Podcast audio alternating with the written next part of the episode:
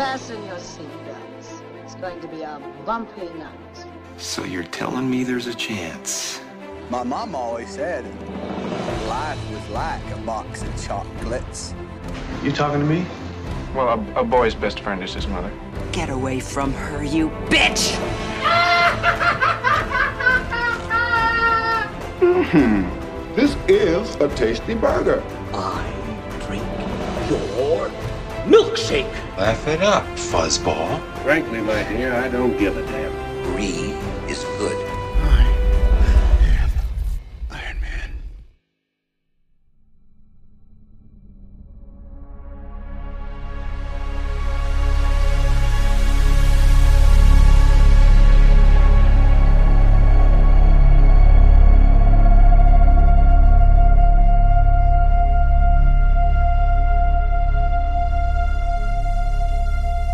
Y bienvenidos a Cine Express Throwback, episodio número 34. Mi nombre es Fico Cangel y como de costumbre vamos a estar hablando de películas favoritas, icónicas que impactaron eh, la cultura popular, la taquilla.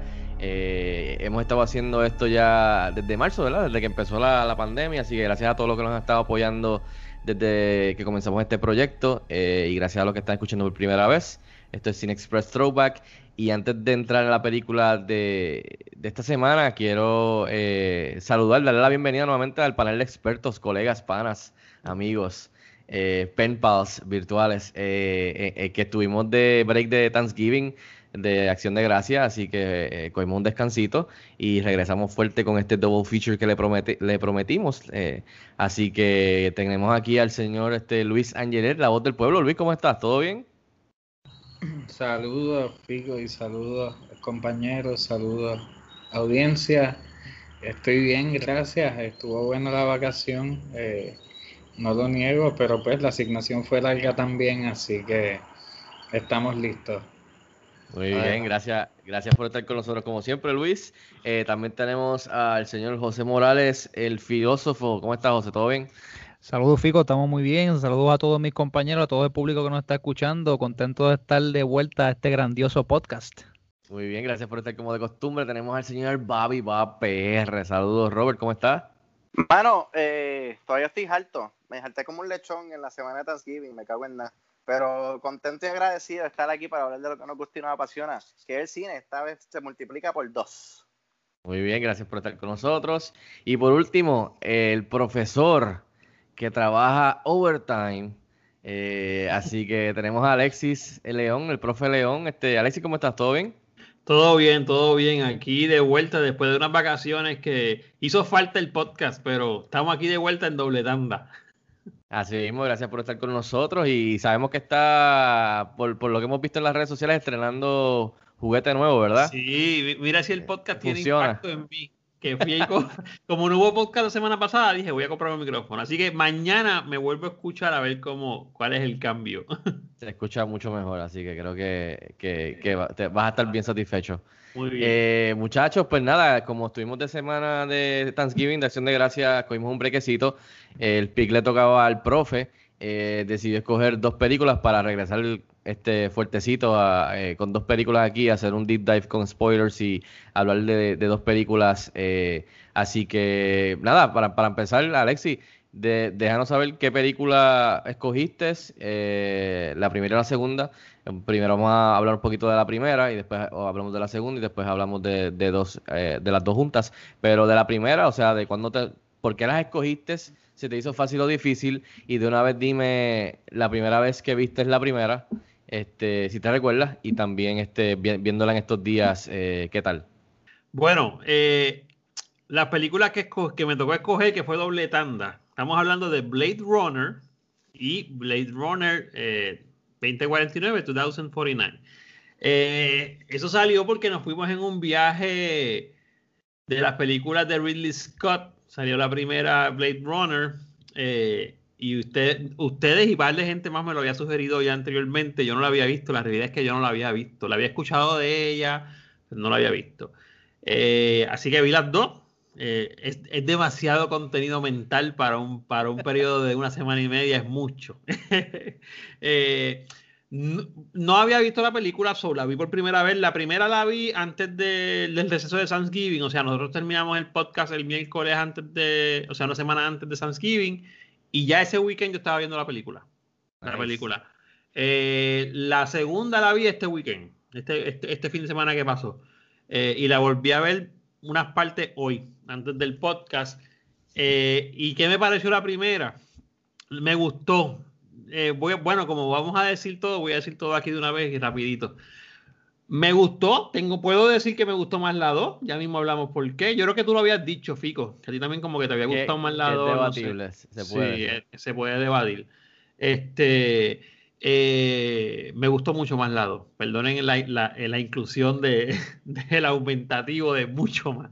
Yo no creo que eres el único. Eso, eso a Eh, es sí, la- es que también, pues uno no puede evitar verla con los ojos de ahora. Este, la 1 me gustó, es una película bien diferente, es una película, no, no es la película que cuando yo me senté a verla pensé que, iba a ser. O sea, yo, yo, yo me imaginaba, yo esperaba algo sci-fi, yo esperaba algo así, pero es una película que yo sé que José lo va a mencionar, es una película que, que te ataca por todos los lados. Te ataca por el sci-fi, te ataca por, lo- por, el cuestión del filosófico, te ataca por el thriller, te ataca por la acción, te ataca por la, la, la- la ejecución de Harrison Ford, que para ese tiempo uno lo que lo había visto, por lo menos yo lo que lo había visto. Digo, para ese tiempo no, porque para ese tiempo yo tenía dos años, pero cuando lo Sí, empecé a ver, yo lo veía en Star Wars y en Indiana Jones, that's it.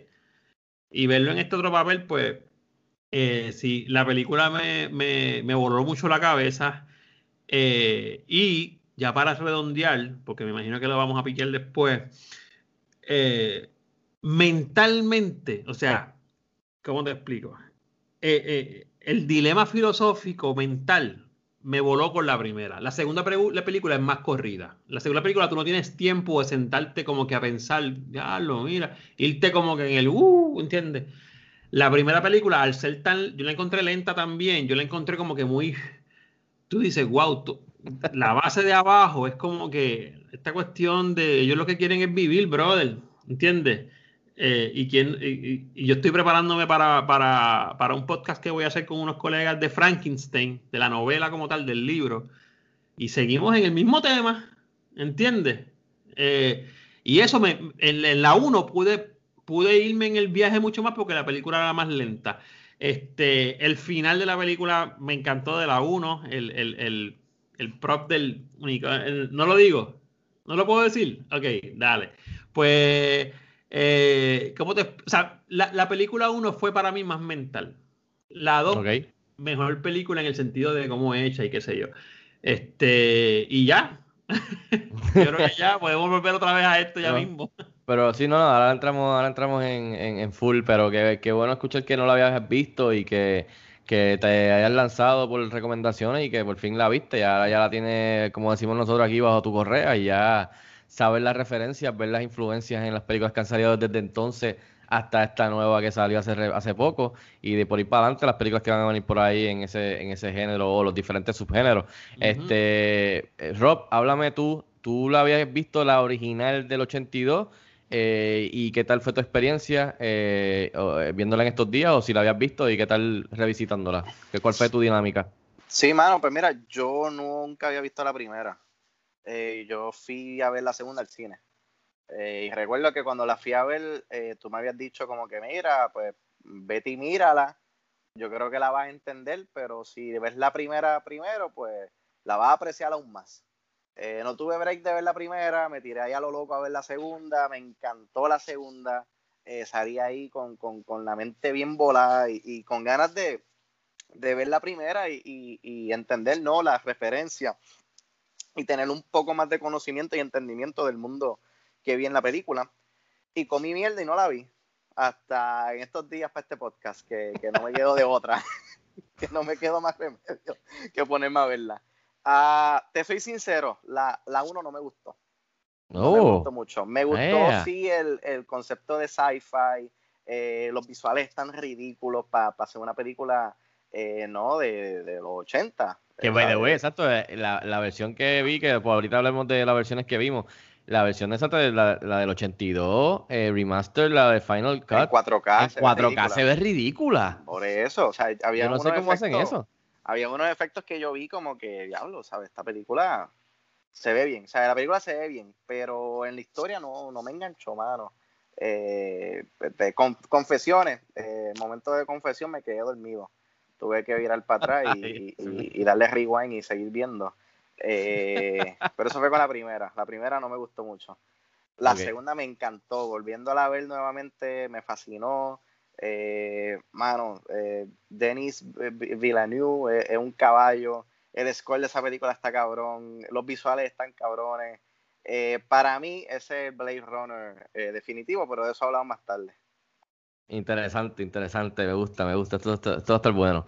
Este, ya veo que están tirando duro a la primera. Eh, alguien va a tener que salir a defenderlo. Eh, vámonos con Luis. Luis, este, ¿qué tal? ¿Te recuerdas de cuando viste la primera? O eh, ya la había, o sea, no la has visto tampoco como Alexis o, Rob. Eh, ¿cuál fue tu, tu, tu, tu dinámica para Blade Runner, la del 1982? Pues mira, yo recuerdo que yo la empecé a ver alguna vez, pero me quedé dormido y, y nunca la terminé. Eh, así que la vi completa en esta ocasión, creo. no sabes si estás soñando. Puede, puede que se me hayan cerrado los ojos alguna vez, pero, pero llegué al final. Y estoy seguro que, que vi el final correcto porque pues, pues, estaba, cuando estaban hablando antes de que empezáramos, pues estoy seguro que vi la versión que era y vi el final que era. Eh, y pues, ¿qué te puedo decir? No, no estoy impresionado. O sea, eh, tiene, tiene cosas visuales bien chulas, pero, pero no, no, no estoy impresionado. No es mi mejor película de ciencia ficción, mi favorita. Así de décadas pasadas, qué sé yo. Interesante, interesante. Está- est- estamos conscientes de que si en esta película no tenemos la segunda, no, no veo, no, vamos a ahora hablar de eso. Eh, José, eh, ¿qué tal? ¿Ya tú la habías visto? Eh, si la habías visto ya, ¿qué tal fue revisitándola en estos días, la del 82? Eh, y también, este, o si no la habías visto como, como, como los muchachos. No, yo la había visto ya, yo creo que yo vi esta película después de haber visto Alien de, de muchacho. Y todo, los visuales, le- las actuaciones, la historia, los temas que tocaba, yo, yo creo que yo siempre tuve las preguntas en la cabeza y, y siempre estas cosas me motivaron, así que te puedes imaginar, este, obviamente viéndola, viéndola otra vez, es- la realidad es que la película yo la seguí viendo y eh, seguí explorando los las otras versiones hasta que por fin salió el Final Cut y entonces ahí, eh, ¿sabes? la diferencia entre las otras fue bastante grande.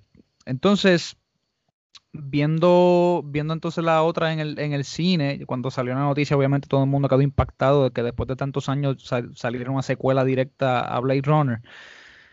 Es, igual que ustedes, ¿sabes? Los, visuales, la música de Hans Zimmer, este, la película es increíble. Yo creo que es una de las películas que visualmente es más pleasing eh, en, en cualquier aparato electrónico, ¿sabes? Que de todas las películas que se han filmado, yo creo que esto es hands down, una de las películas con la mejor cinematografía que yo he visto en mi vida a ese nivel. Entonces, este, para tocar un poquito en el tema ese, ¿sabes? Esta película, lo que dijo Alexis, es mucho más cerebral que la secuela. Y la secuela está hecha de una manera un poquito más engaging en la historia. Porque la, la primera es, es- mano, es algo que se está debatiendo a través de los años con, con los, que si se puede hacer filosofía con una película. Mucha gente dice que no. Pero esta película demuestra que, que tú, por ejemplo, puedes presentar el caso, por lo menos presentar el caso de que sí se puede, en el sentido de que Ridley no quería hacer este tipo de película y terminó haciéndola sin querer, ¿sabes? Es una cosa increíble. Y las- preguntas que toca, que las estaremos hablando más adelante, puede que la película, ¿sabes? Él no quería que, que fuera tomada como que muy cerebral, pero siguió ocurriendo. Ahí tú ves entonces el lo que está pasando con, las, con la primera y la segunda, que tú estás más engaged con los personajes, específicamente con Kay, y no estás tan engaged con Deckard, porque la realidad es que la historia no se está enfocando en ninguno de los personajes de esa manera. Así que hablaremos de eso más adelante. Muy bien, no, definitivamente. Ahí, ahí voy a seguirlo ahí este, discutiendo. Este, eh, bien interesante ver las, las diferentes este, dinámicas de cada uno, especialmente Alexis, Robert y Luis, que no la habían visto. Eh, que de seguro mucha gente que nos escucha o nos ha estado escuchando este, tampoco la había visto antes de verla y darle la oportunidad. Este, yo me recuerdo de la 82, este, como José también, no, no recuerdo exactamente cómo la vi o en dónde la vi, de seguro, estoy seguro que la vi en VHS o no recuerdo qué versión habrá sido, pero me recuerdo que la vi porque mucha gente hacía referencia como que era una de las películas, tú sabes, de la ciencia ficción, de las más importantes, por, por, por lo que hizo en su tiempo, Ridley Scott, que yo sabía que venía de Alien y de otras películas. So, la busqué eh, y la vi y, me, gustó, pero tampoco estaba, tú sabes, me voló la cabeza a la, edad que la vi por primera vez. Eh, no es luego después que, la, volví a ver y tuve que verla para clases de universidad eh, y, poco a poco pues la he visto y como tú dices, el juego de las versiones que salía, mira, este, salió una nueva versión que es esto, pero es esto, entonces uno la veía y la veía de nuevo a ver qué era la diferencia y después el Director's Cut y después pues terminó con el Final Cut por fin y volviendo a la original para ver cuál era la diferencia, porque recuerden, cuando estas películas salieron que cuando yo la vi por primera vez en VHS y después la vi en DVD, el internet todavía no era nada, tú sabes, grande, eso no había foros como que ahora, que ahora es como que, o sea, fácilmente puedes accesar o hay videos en YouTube que te dicen aquí las diferencias entre la original y el Final Cut, tú sabes, que ahora hay un, ¿sabes? un montón. Antes en, en, lo que nosotros crecíamos pues no habían esos tipos de videos. Este, así que en ese juego la he visto varias veces, o sea, múltiples veces. Y verla en estos días, la del 82, como le estaba diciendo a Robert rápido, eh, mano, del 82, el Final Cut, la, la, el remastering que le hicieron digital, yo no sé qué le hicieron, le, echaron pixie dust, yo no sé magia, yo no sé, mano. Eh, la película es un replicant mismo, yo no sé, mano, porque la cinta, porque se ve espectacular en 4K, o sea, Ultra HD, 4K, whatever. Está ridículo y, o sea, imagínate verla en el cine. O sea, yo, yo iría a verla. Incluso yo no sé si, yo creo que Warner Brothers aquí cuando salió la primera, ellos pusieron la primera, o sea, cuando salió la segunda, hace en el 2017, ellos pusieron como que en antesala, pusieron la primera en el cine. Este, yo creo que no, no, pude ir, pero me hubiese encantado poder ver la película nuevamente en el cine.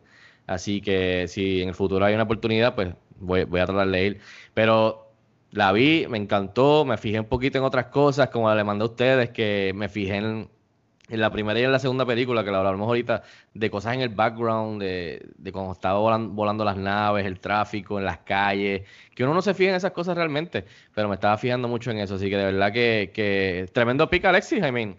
Y más si no las habías visto, o sea, me, me alegro que, que, las, que las hayas escogido porque son películas bien importantes. Como dije, sin la primera no viene la segunda, así que eh, eh, eh, yo entiendo que la segunda puede que termine siendo de nuestras favor o sea, más favoritas que la otra, pero la primera laid the ground para que la segunda entonces pudiese volar más alto y expandir más a ese universo que, que Ten Again, Ridley Scott y su gente, mano, o sea, la sacó del parque creando ese mundo. así que bien, bien un sci-fi bien diferente, mano, a, a, lo que estábamos viendo, como dijo Alexi, en esos momentos, que es Star Wars. O sea, estamos en un high de Star Wars y ciencia ficción y tú sabes, los Jedi y piu piu, tú sabes, y la guerra de las galaxias.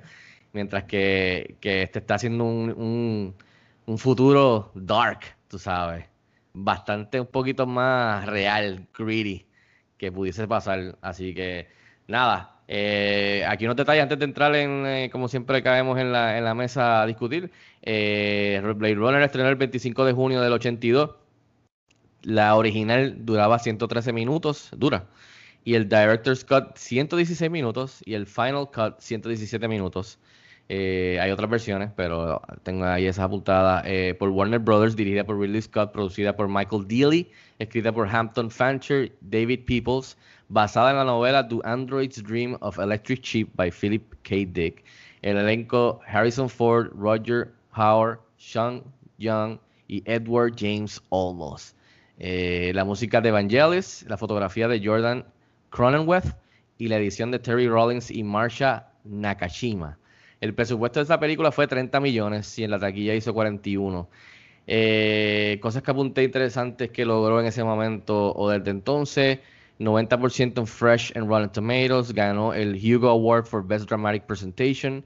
En el 93, Luis, en el 93 fue seleccionada por el US National Film Registry por el Library of Congress. Eh, nominada al premio Oscar, eh, efectos visuales y mejor dirección de arte. Ganó cuatro British Academy Film Awards, nominada a cuatro, cuatro Saturn Awards. The Village Boys en el 2001 la colocó 94 en las mejores películas del 20th Century. And Sound en el 2002 la colocó 45 de las mejores películas all time. Eh, EW en el 2003 la colocó 9 en su top 50 cult movies, cult classic movies. Empire en el 2008 la colocó 20 en las 500 mejores películas de todos los tiempos. IGN en el 2010 la colocó 1 en sus 25 mejores películas de ciencia ficción. Hmm.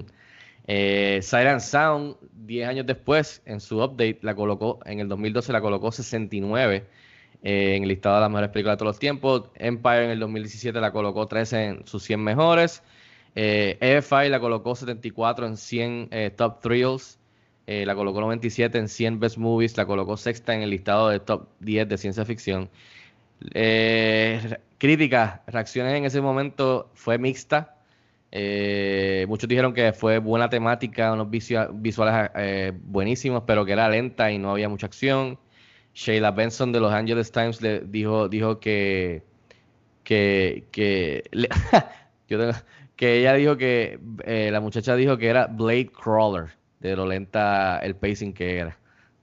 Pat Berman del, del State, eh, de The State dijo que era science fiction pornography.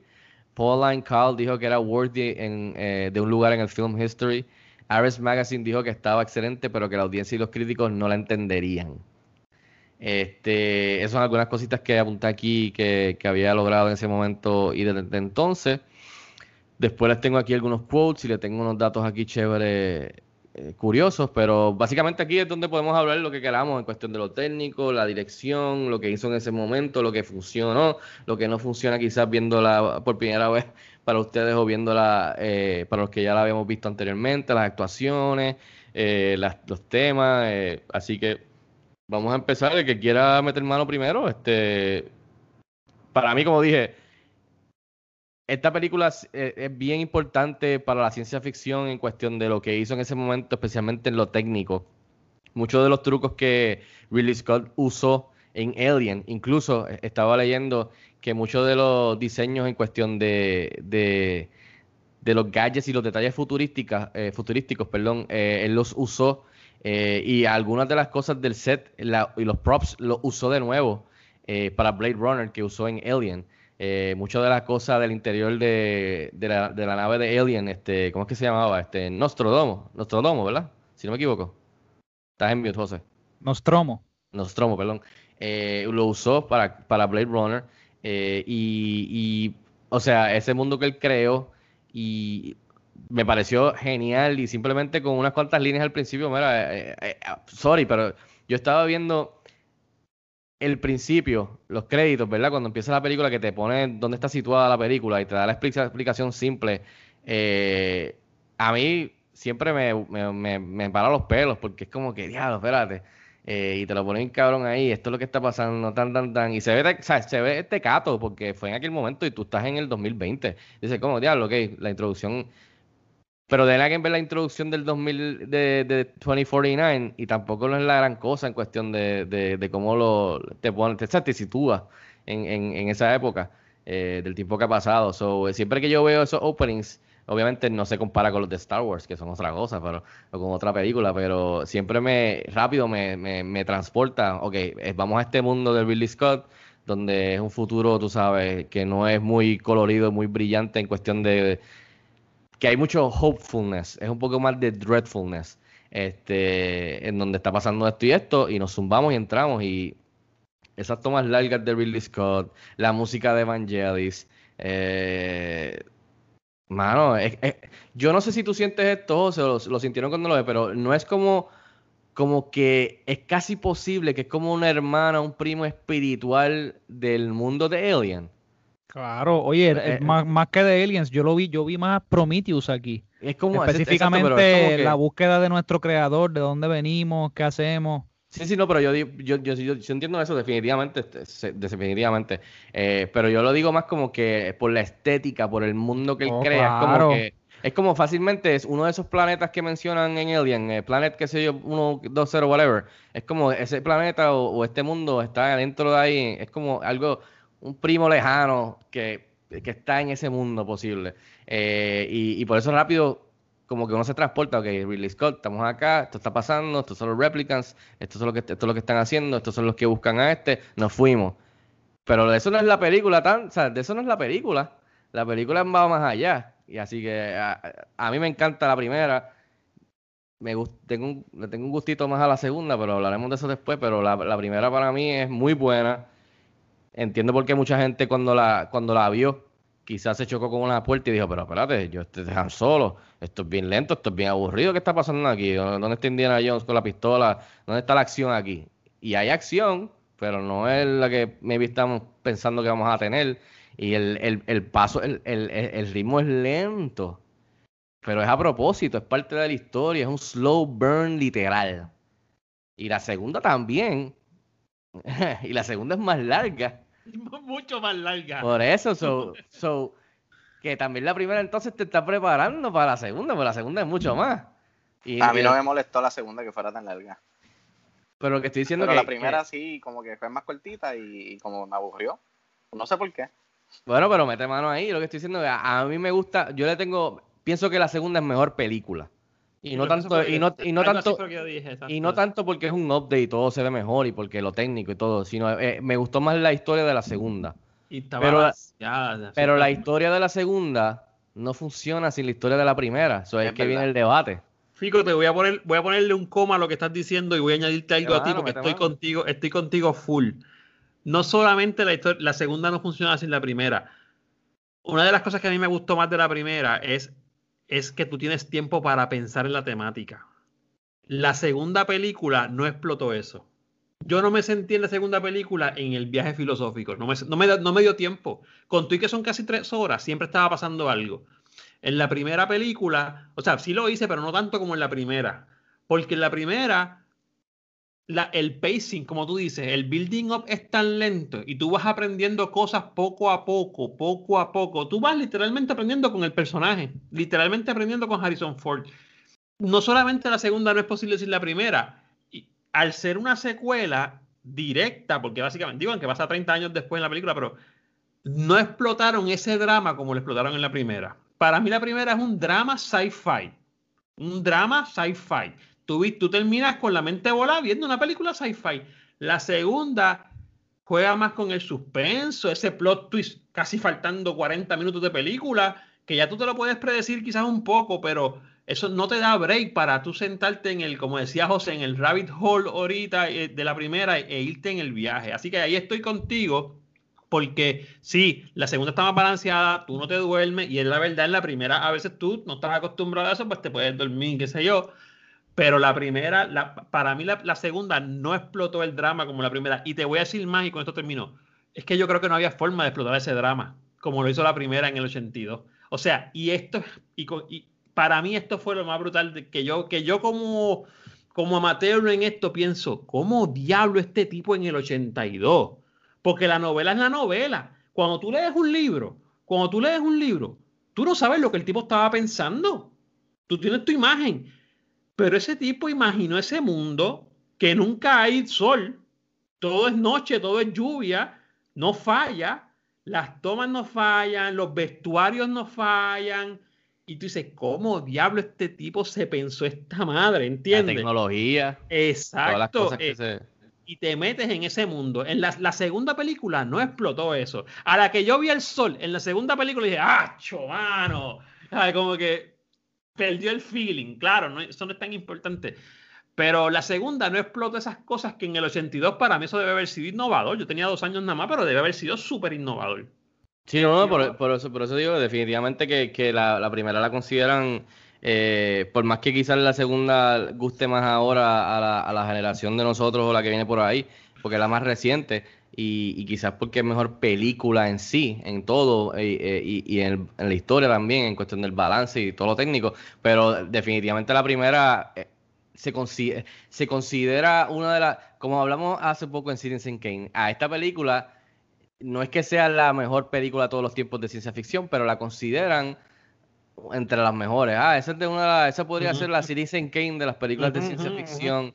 Eh, eh, esta película tiene ciencia ficción, tiene drama, tiene eh, un poquito de acción, tiene lo futurístico, tiene el misterio, tiene lo filosófico, tiene lo psicológico, y, además de eso, coge el género de que a mí me encanta, que es el de, de, de detective. Eh, es un neo-noir.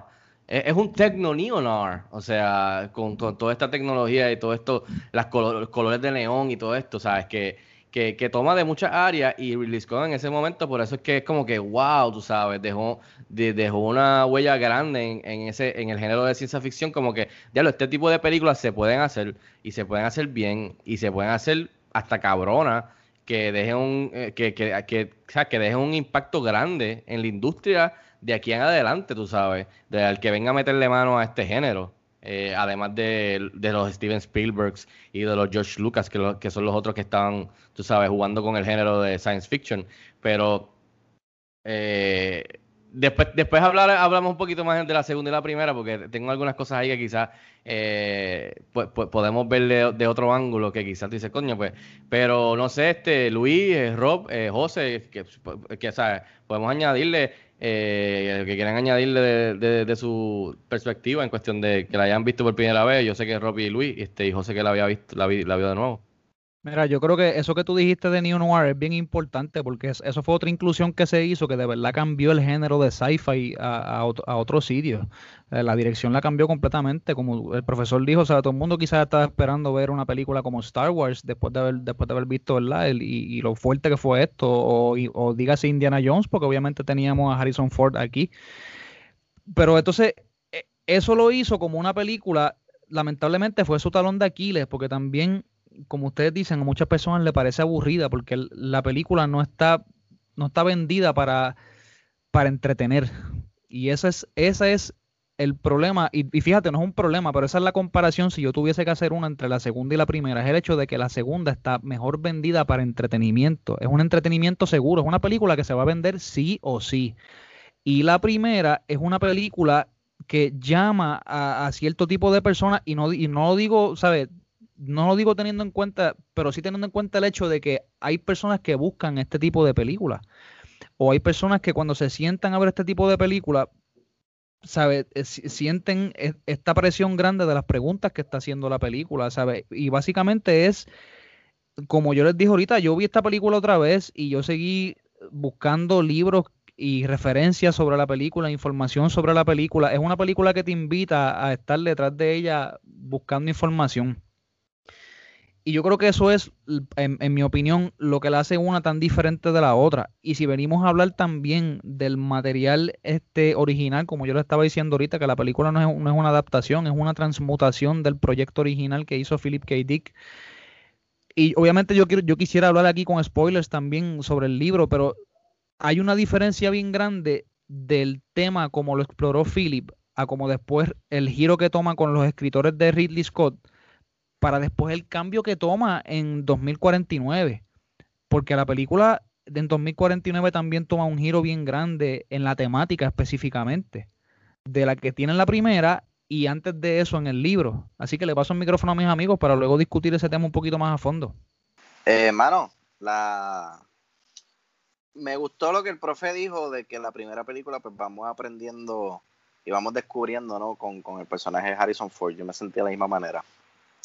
Eh, pero creo que en la segunda como que se expande, ¿verdad? Se expande obviamente mucho más el universo y esas preguntas que están como que unanswered en la primera, pues se contestan, se amplían. Me gustaron mucho las referencias de la que, que hay en la segunda. Pero, mano, no sé.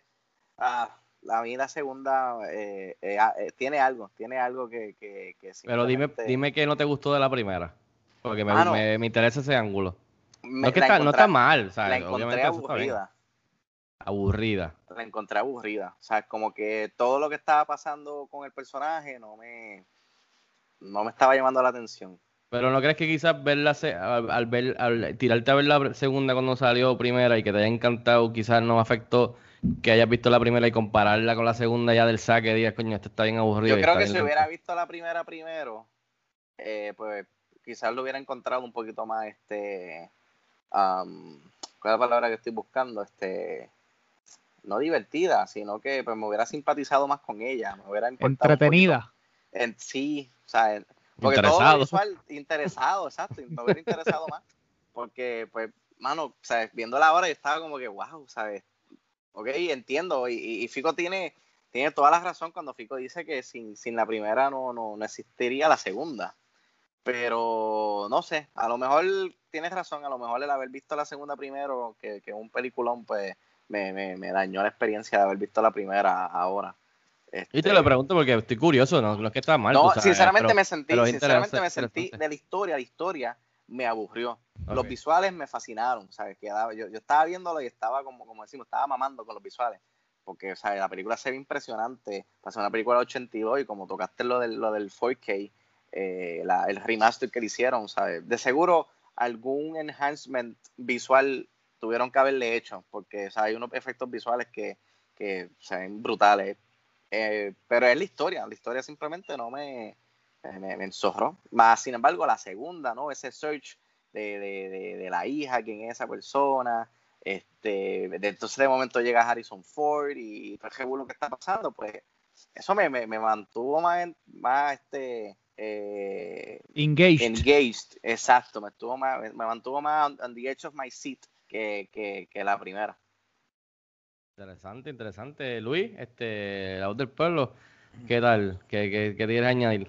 Yo estoy bien, gracias. Eh, yo me imagino, no, en verdad yo, yo me imagino y, y supongo que me pasó un poco, pero en verdad no es que me la dañó porque o sea, eh, solo digo que no es de mis favoritas, pero no tengo nada en contra de la película. Eh, pero quizás el hecho del saber ya que, que, que Deckard es un replicante desde la entrada, pues de seguro es que lo cambia todo. O sea, el saber la historia de, la tipa, porque pues, pues, es importante cuando ves la segunda primero. O sea, eso debe cambiarlo todo, la, o sea, la experiencia, me imagino. Y eso puede hacerlo. O sea, puedo, puedo entender algo, ¿sabes? Porque yo la empecé a ver sabiendo con una gran sospecha y más o menos estaba verano, "Hmm, aquí, aquí, aquí, y pues, o sea, y obviamente pues al final terminas bastante convencido, pero, o sea, sin ninguna confirmación clara absoluta, pero... Ese o sea, es un no, debate bien grande, el de Descartes, eh, que replicante o no replicante. Pero es confirmado. con ¿Cómo? la segunda. Con la segunda. Está en mute, Fico, está en mute. Vamos, vamos, perdona, vamos a, eh, ya que Luis lo trae, lo trae, este, vamos a entrar en eso, vamos a entrar en eso antes de, de cerrar la primera película, para entonces y pasar por encima de la segunda y después, pues entonces caemos en este debate de la primera a la segunda, las dos juntas, etcétera, etcétera. Pero eh, las diferentes versiones traen diferentes cositas aquí y allá, como José ha mencionado. Eh, por lo menos The Final Cut, que es la que yo creo que es la que sería la más fiel a lo que Ridley Scott, que es el creador, quiere que nosotros veamos después de tantas cosas que ha pasado a través de los años. Pues, eh, eh, además de ese final que nos da, en las eh, entrevistas de aquí y allá y entrevistas que surgieron entre medio de, la primera y la segunda, especialmente cuando estaban haciendo la segunda, pues ha salido el tema y no sé si José que dijo que estaba, que en estos días se fue un, rabbit hole de Blade Runner, pero él ha confirmado de que sí, que, de que Descartes, antes de esa, de que él era, que, que es un replicant en la primera y que siempre fue la intención.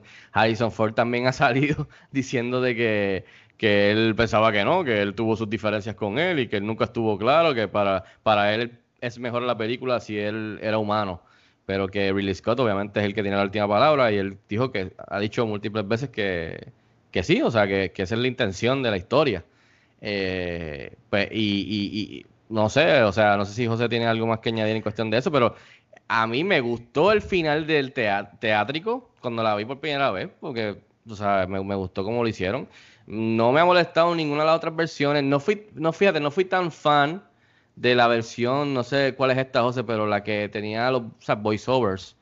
No, no es algo que me molestó cuando lo quitaron ni tampoco me molestó cuando lo añadieron. A mí, en verdad, realmente no me, no me, no me cambió tanto la experiencia, pero igual que lo de la secuencia, pero pienso que el Final Cut, que es la, lo que, como digo, la, que se supone que es la, última palabra de Ridley Scott, junto a lo que ha dicho en entrevistas, a, a mí me gusta mucho el propósito de hacer lo que él hizo con él en ese momento. Obviamente han pasado tantos años que ya más las entrevistas ya está confirmado y más si cuando te entras a ver la segunda. Por eso te digo que, la, que es bien importante y siempre que estas películas, una secuela y después pasa una secuela 30 años después, pues obviamente si tú sabes, la, la, has visto la primera que vino antes que la que vas a entrar a ver, pues siempre eleva tu experiencia de que vas a apreciar las cosas, como por ejemplo que hayas visto Star Wars antes de entrar a ver The Force Awakens, definitivamente te va a elevar tu experiencia y vas a apreciar todas las cosas que tienen que ver, aunque haya un gap de 30 años, como pasó con Return of the Jedi y Force Awakens,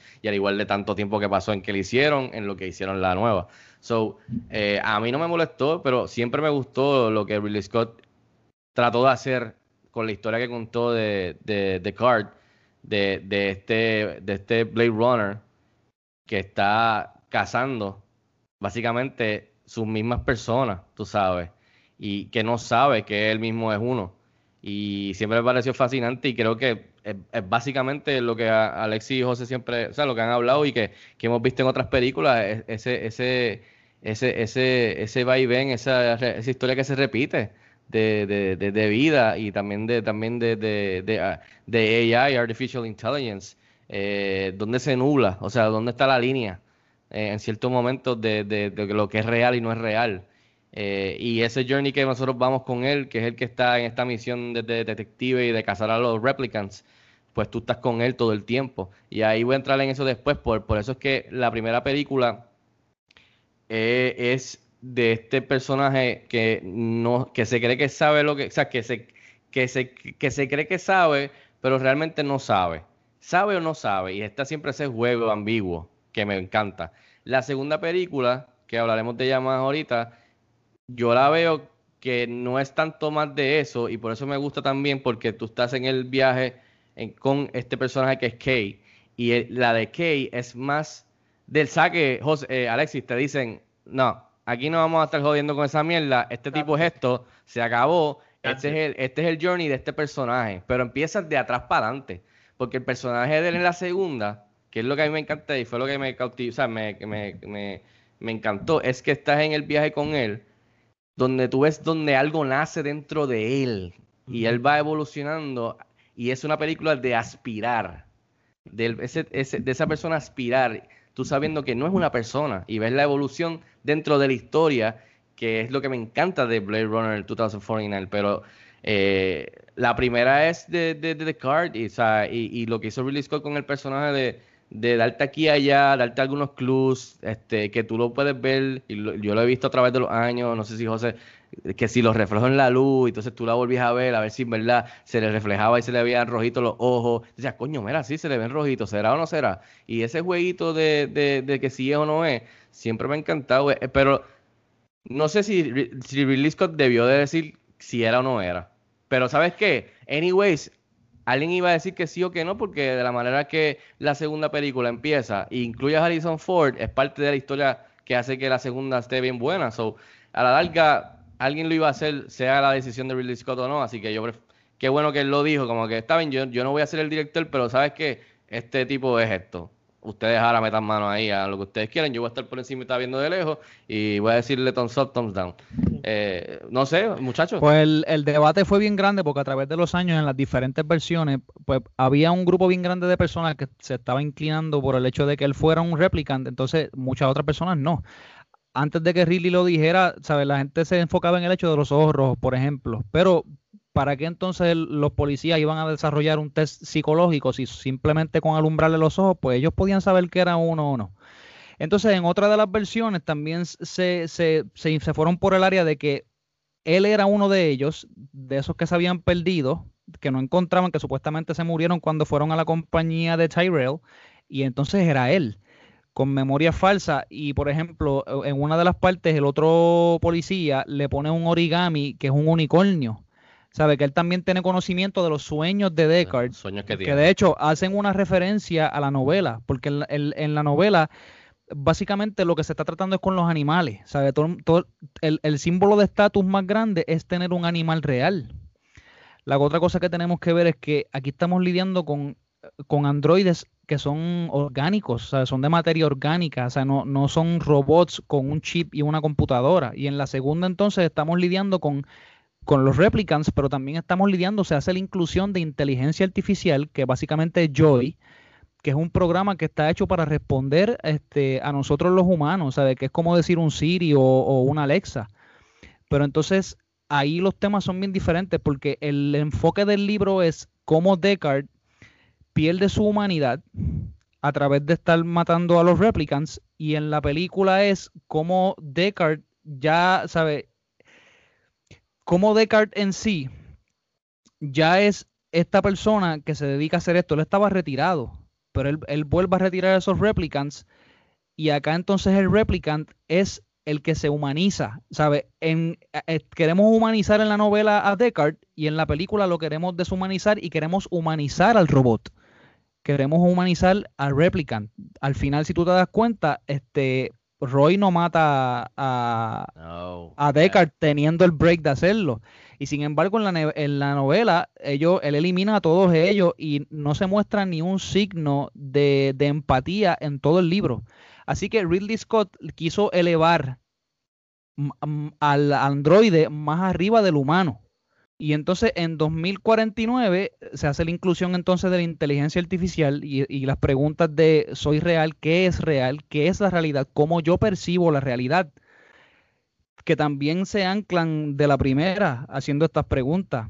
¿Sabe? Porque ella misma, el modelo de Rachel era un Nexus 7, no era un Nexus 6. Y ella ni ella misma sabía que era uno, que eso está bien brutal.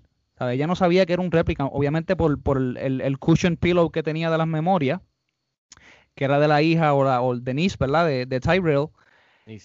Y él, es, eso, eso, está, eso es un tema bien cabrón, está cabrón, ¿sabe? ¿verdad? Porque de verdad Está eh, bien eso fue, eso fue lo que a mí me voló la cabeza de la película, ¿sabes?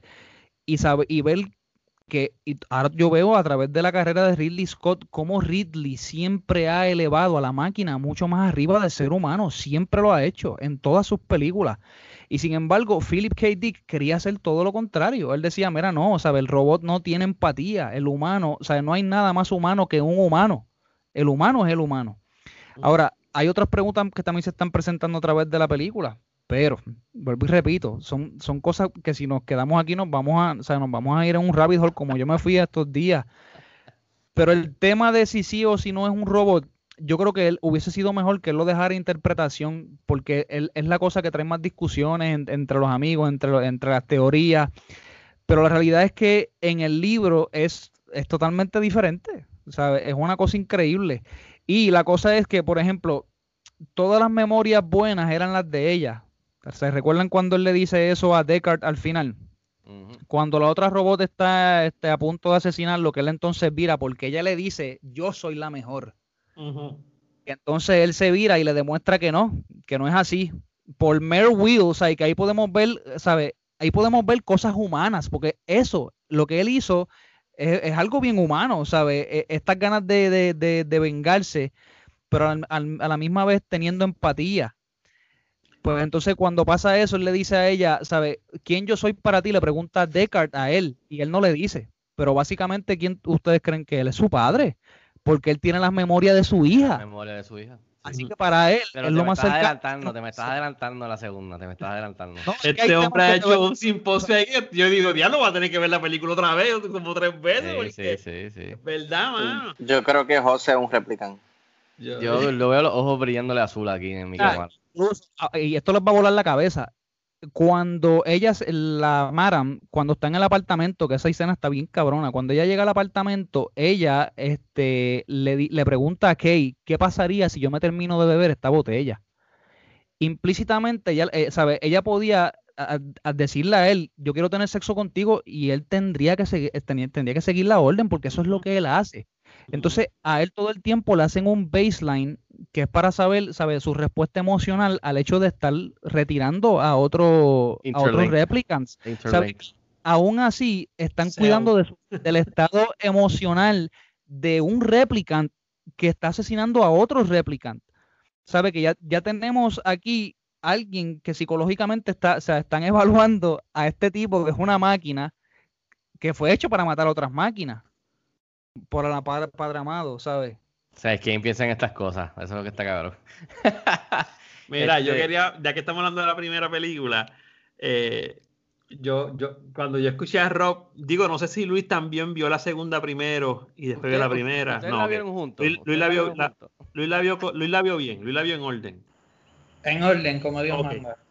Pues yo apunté aquí cuando Rob, digo, no quiero sonar, Rob, no te sientas mal ni nada, pero yo, yo pienso que esta es una de esas películas, Rob, eh, eh, que si ya, si ya viste las dos primeras, ese, ese error ya no lo vas a poder arreglar. Es- ese, ese tasting, porque no es que esté mal, la dos está buena, pero la, la dos es, es este tipo de película que tú puedes ir a ver y es una buena película. Pero si no entiendes por qué hay una raza de androides que quiere sobrevivir a un exterminio y no entiendes que originalmente cómo los hicieron, por qué los hicieron, quién se encargaba de eliminarlo, eh, yo creo que la, yo creo que mucho de la segunda depende de ese, de ese hook emocional slash psicológico slash filosófico que te, que te brinda la primera, que aunque sí es mucho más lenta, eh, eh, es, es el, es el, ¿cómo llaman? El, el ground base, o sea, la base, es la base. Es, es como un libro eh, que es mucho más grande, ¿sabes? Muchas más páginas y bien aburrido, pero que cuando lo lees, entonces vas a leer la segunda, el segundo libro, el segundo libro te gustó, pues está bien cabrón, pero aparte es porque mucho se estableció, por más aburrido que fue en la primera, de lo que te disfrutaste en la segunda. Pero por eso te preguntaba, porque me, me es bien interesante de que se lanzó a ver la película, la vio, le encantó, y ahora viendo la primera por primera vez, pues le pareció así. Eh, que por eso cuando ahorita le pregunté, me, me- me es bien interesante y de seguro hay un montón de personas que hicieron lo mismo. Sí, lo lo- han exacto, hecho hay, hay personas que para se Star Wars de la o Lord of the. Rings. Imagínate a alguien entrar a Lord of the Rings sin ver la primera. Es como Ah, que, ¿en brutal. serio? Y me encantó. Y la y primera pueden ver la segunda, que básicamente es de las más brutales, y, pero si no ves la primera, no tienes el baseground, ¿entiendes? La base. Este, en ese sentido. Oye, me gustó algo mucho que dijiste de la primera antes de cerrar con ellos. Yo no sabía que había otro corte, no sé si te entendí mal, en el que le quitan lo de que el tipo está hablando. O sea, el, han Sí, le quitan el voiceover. Lo tengo aquí, es el primer, el primer dato. Siete diferentes versiones han existido. Eh, el Director's Cut salió en el 92, en el 2007 eh, el WB lanzó el Final Cut, que fue una remas- remasterización digital de aniversario 25 Anniversary, eh, que es la única versión donde Scott mantuvo control artístico final. Pero entre medio de la primera y esa Final Cut, sí, eh, son siete versiones que han salido. Eh, fue lo que yo leí por ahí, este, o sea, leí en el internet, porque yo ni sabía que habían a, siete a mí me, versiones. a mí me Y se gustó un conocen hasta montón. de nueve versiones, brother. A mí me gustó un montón lo del voiceover. A mí me- eso, eso a mí me voló a cabeza. O sea, eso fue una de las cosas que más me gustó de la película. Porque el tipo está hablando, o sea, el tipo está hablando desde otro lugar. Es como una bitácora. O sea, tú me entiendes. Eh, de hecho, una de las cosas, digo, yo no sé, tengo que volver a verla, porque ahora con todo lo que dijo José ahí, yo voy a tener que volver a ver, voy a tener que comprármela definitivamente. Una de las cosas que yo dije cuando el tipo está hablando, y dice, este tipo está hablando aquí, el tipo está vivo. O sea, el tipo debe llegar al final vivo y no debe morir. Exacto. Exacto, no debe morir. Eso fue una de las cosas que yo pensé. Ahora, lo que jamás pensé con esta mente de 2020 es cómo el tipo iba a quedar vivo. Porque, porque sea, eh, cuando, cuando, cuando este Descartes vive al final, es porque el otro tipo muestra empatía. Ese otro tipo que se supone que no, que no muestra esa empatía. Este, y eso al director le quedó, digo, yo no sé si la, la novela es así, pero al director le quedó brutal esa parte porque a todo el mundo nos sorprendió. Pero entonces ahí tú te vas en el viaje otra vez, pero coño, es que lo que él quería él era sobrevivir, tampoco quería matar, ¿entiendes? Ellos querían vivir. Y tú te pones a pensar, hermano, porque esta gente tiene fecha de caducidad, qué pantalones, o sea, hasta dónde llega. Este, te digo, yo vi esa película y yo, yo re- reorganicé todas mis notas para el podcast que voy a hablar de la novela de Frankenstein, que podemos hacer uno de la película también si tú quieres. Este, porque esa intención hasta dónde los humanos quieren correr y qué sé yo. Este, Diga- dale, dígame, por ahí. di- dígame, di- a- a- eh, volviendo atrás a la película de Ridley Scott que discutimos hace poco, díganme que no le, de- no le hace eco o evoca la escena cuando él va a ver a su, a, su- a- a su- a ver a su, ma- a su creador que está hablando con él y al final ¿qué hace? Le, lo mata, o sea, le, le- le- mete los dedos en los ojos, ¿verdad? Eh, Se los aplasta y lo mata. Sí. ¿No le recordó a Joaquín Phoenix Nasty. hablando con el- Claro, con el Gladiator. Exactamente. estaba pensando en eso también, que me recordó viendo a su, a su creador, a, a- a su padre, básicamente. Este, Yo y quería el- decir y algo el bien- padre diciéndole, no, papi, ustedes están jodidos. Yo quería decir algo que se bien- vence, se pum, y se acabó. Y es como Yo el otro, papi, no vas, no vas a ser el, el, el- el emperador, este, te jodiste. Eso me recordó mucho también eso de la líder. Yo quería decir algo y no sé si esto, eh, Figo después le dé cut en el, en el edit. Este, en esa primera película hay una escena antes de él matar a su creador que él le da un beso. Sí, sí, le Un da beso un en la Hablando de boca. 1982, papá. La. Papi, no, par de es- cosas. Ridley. par de cosas. O sea, y yo dije como que, o sea, ahí es que tú entiendes que, que tú dices, esa es la, ese es el rompimiento de lo que no es humano. O sea, hasta el mismo prejuicio, ¿cómo te digo? Hasta el mismo prejuicio en el sentido de yo decir, diatre, ¿qué es eso? Eso es un prejuicio humano. El que da el beso no es el humano, ¿entiendes? Este, y, esas son las, esos son los pequeños hints que, tú- que, te- que esa película primera te da tiempo para, es para tú pensar porque no va tan rápido como va la segunda, ¿entiendes? Que aunque se puede ver sola, eh, yo pienso que la primera es el grounding. Este, ah, pa- pa- di- dime, José, para No, cerrar aquí, que, para, para que la particularmente esa escena fue una escena que, que dio un shift bien grande en la película porque, ¿sabes? La, la música cuando salió esa escena y lo que él también le dice, ¿sabes? Como, como un hijo y él, básicamente, esa fue la muerte de Dios en la película, ¿sabes? El hecho de que él fuera donde él y entonces le, le dijera todos estos métodos que ya él supuestamente había explorado sin, haber, sin haberle dado fecha de caducidad entonces a Rachel, pero a, a- a- a ellos no. Obviamente ellos eran unos androides que se hicieron con, con los colonos que iban a Marte para servirles a ellos este, de, pues, de esclavos. De labor, exacto. Sí, de labor. Y estando aquí, cuando, cuando él le dice que sabe que la llama que, que yo creo que es la llama que, que, que, vi, que alumbra más duro, pues, ¿sabes? Se, se apaga mucho más rápido también. Y tú, Sí. has, y tú has brillado tanto, ¿sabes? Él, él, La él tengo aquí sabe, en los posts. La tengo aquí en los la tienes ahí, él sabe que él hizo al- algo grande, ¿sabes? The- Y, y- the y es light- brutal. The light that burns twice as bright burns half as long, and you have burned so very, very bright, brightly, Roy. Look at you. You're the prodigal son. You're quite a prize. Exacto. Y entonces ahí fue que yo me remonté a las películas de Prometheus y Covenant, ¿sabes? Con el personaje de David y esta búsqueda de identidad, de entonces él crear algo por sí mismo, ¿sabes? Es, Ridley es el humano y el creador, la máquina y su creador. El David, que termina siendo el creador de, la, de, la, de esta raza alienígena, que es la que termina atacándolos a ellos, es la creación de algo perfecto, mano. Y el, el humano en sí no, o sea, no, es- no es un creador él mismo y no, y no, o sea, no quiere él tener esto todo el tiempo con él. El hecho de que asesinara a su padre, y tú puedes ver que él sufrió mientras lo hizo. O sea que él, aunque, aunque lo hizo, tú puedes ver que había, había un terror en su cara bien increíble, como también cuando mataron a Priest.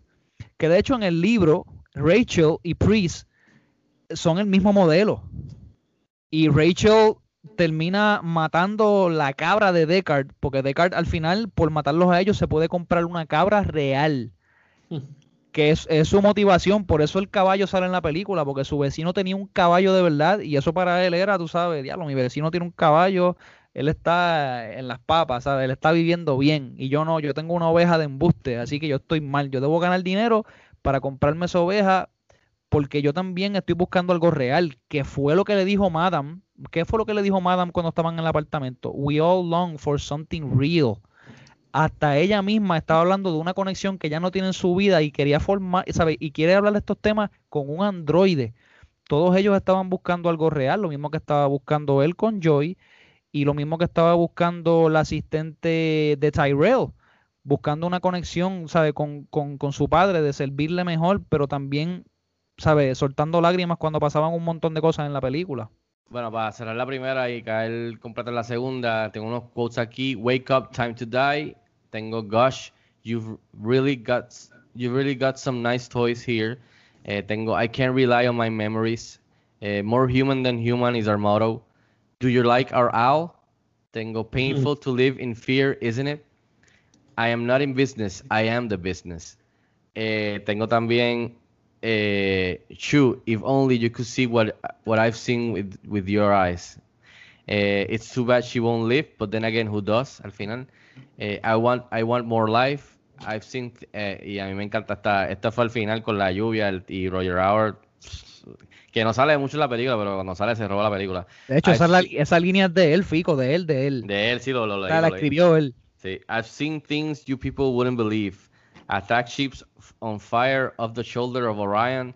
I watched sea beams glitter in the dark near near the Tannhauser Gate. All those moments will be lost in time like tears in the rain. Eh, brutal ese final. Este, entre los datos tengo que hubieron siete, que hay, de lo que yo vi, ten- hay siete diferentes versiones de la película. Eh, Scott piensa que esta es probablemente su película más personal y completa que ha hecho en su carrera. Roger eh, Howard dijo que era su favorita de las películas que, que él había hecho. Eh, abrió la película abrió al mismo tiempo que E.T. y por eso se jodió Yeah. un poco la taquilla. Por eso fue básicamente eh, un fracaso un taquillero. y poco se convirtió en un cult classic. Harrison Ford la menciona entre las películas más frustrantes que ha hecho por la filmación y los cambios en pro- pro- post-production intencionados para mejorar sus chances en la taquilla y que no funcionaron anyways.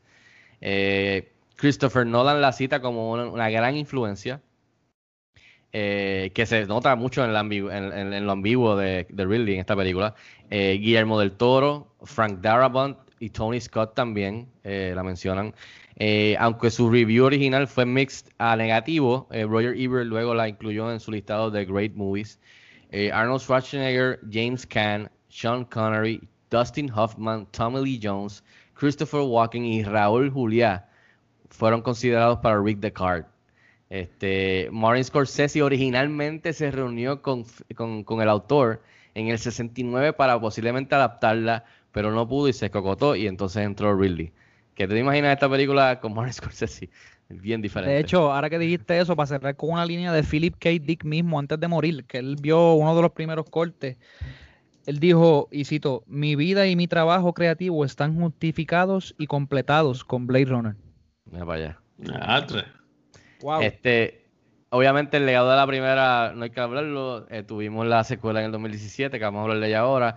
Eh, incluso, si lo tengo apuntado, que un amigo bien cercano a Philip K. Dick, K.W. Jeter, escribió tres novelas autorizadas continuando la historia de Rick Descartes, este, Blade, Do- eh, Blade Runner 2, que, se, que el título es The Edge of Human, eh, Blade Runner 3, Replicant Night y Blade Runner 4, Eye and Talon, que yo ni sabía que eso existía, pero ya lo, lo pueden buscar. Eh, autorizadas, o sea, que siguen la historia de Rick Descartes de la novela. Con eso dicho, terminamos la primera, eh, hemos mencionado la segunda aquí allá porque es inevitable, o sea, eh, no, no hablarlo, mencionarla cuando hablamos de la primera y lo mismo vamos a hacer con esta también. Pero ahora, gracias por acompañarnos en esta primera parte de la Blade Runner de 1982 y vamos a entrar ahora a hablar de Blade Runner 2049. Eh, Blade Runner este salió en el 2017, la, la del 2049. Está el director aquí entra Denis Villeneuve a ser el director, eh, tomar las riendas. Está situada 30 años después, eh, en donde seguimos a este Blade Runner llamado Kay, eh, que encuentra este secreto enterrado literalmente eh, de hace mucho tiempo, que empieza a descubrir muchas cosas que pueden alterar el futuro de, de este mundo que estamos viendo y crear caos, básicamente. Y entonces, pues, eso lo lleva a encontrar a Rick Descartes, que tenemos a Harrison Ford regresando en la película. eh, básicamente que ha estado desaparecido por 30 años. Esta película salió 35 años, sí, después de la primera original del 82, y la historia está situada 30 años después. Por eso es que es el 2049 al 2019. Eh, muchachos, empiezo con Alexis, aunque ya, aunque ya lo hemos mencionado, el que, el que quiera mencionarlo aquí, le- viendo la segunda, yo la vi en el cine, me encantó, la he visto varias veces, la compré, eh, pero viéndola en estos días en, en 4K, este, o sea, se ve espectacular.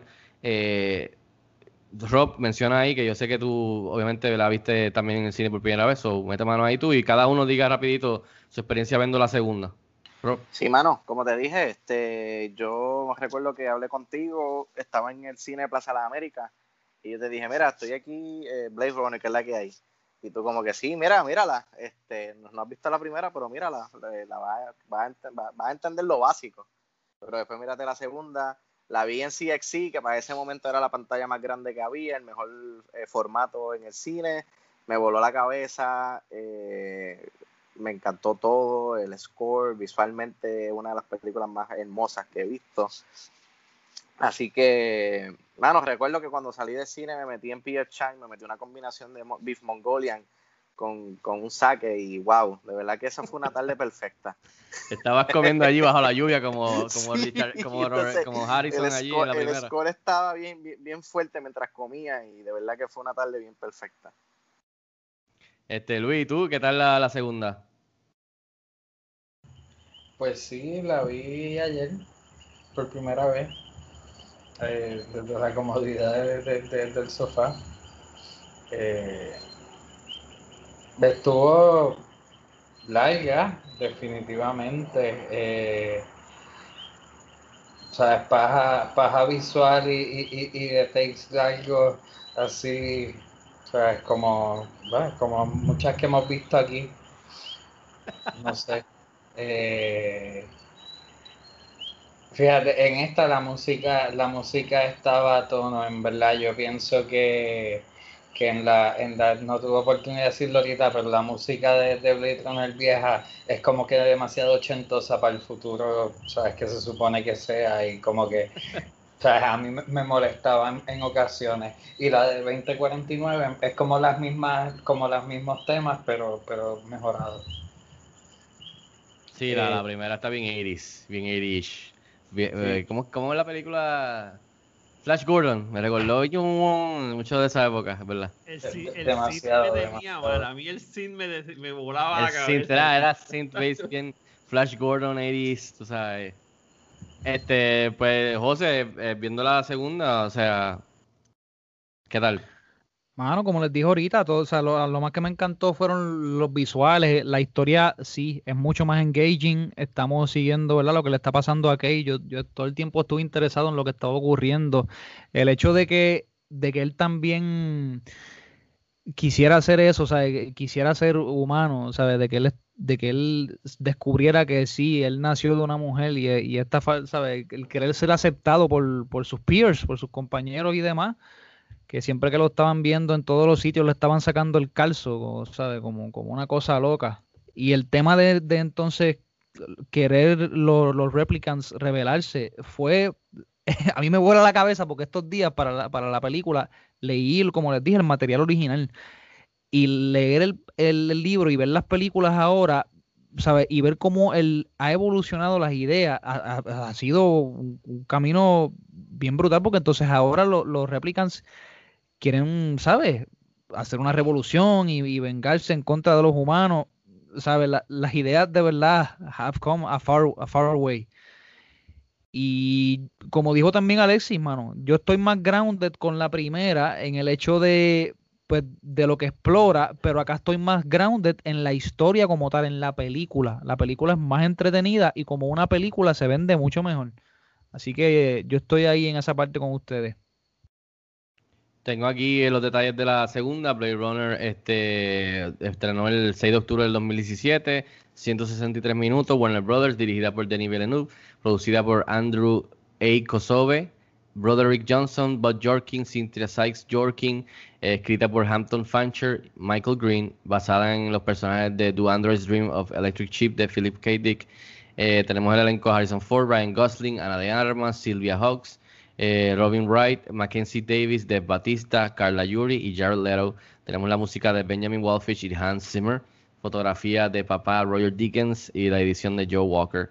Presupuesto entre 750 y 885 millones y la taquilla hizo 260.5 millones. Cosas aquí que tenía apuntada por encimita 88% en eh, Fresh en Rotten Tomatoes, nominada a 5 Oscars y ganó mejor eh, cinematografía y mejor efectos visuales. Recibió 8 nominaciones a los British Academy Film Awards, recibió 7 nominaciones en los Critics' Choice Awards, ganó mejor cin- cinematografía también y fue bien recibida por los críticos, eh, muchos End of the Year Top 10 List y que básicamente el feeling era que visualmente y, eh, en cuestión de la historia era un worthy successor a la original del 82.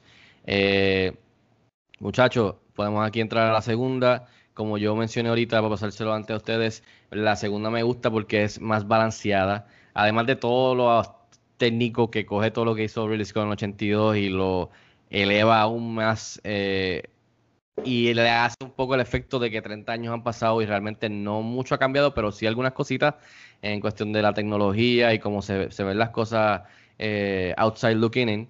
Eh, algunas up- upgrades que han habido, como lo de Joe y cosas así aquí y allá, pero no es como que ha cambiado tanto en 30 años, que es algo que uno puede creer. No es como que de repente brincamos a otra cosa, como que diablo, en serio. O sea, que en 30 años lo que hicieron aquí y allá, pues tú dices, "Ah, coño, pues eso puede ser que del 2019 de la primera al, al 2049, pues está bien, pues, se puede entender.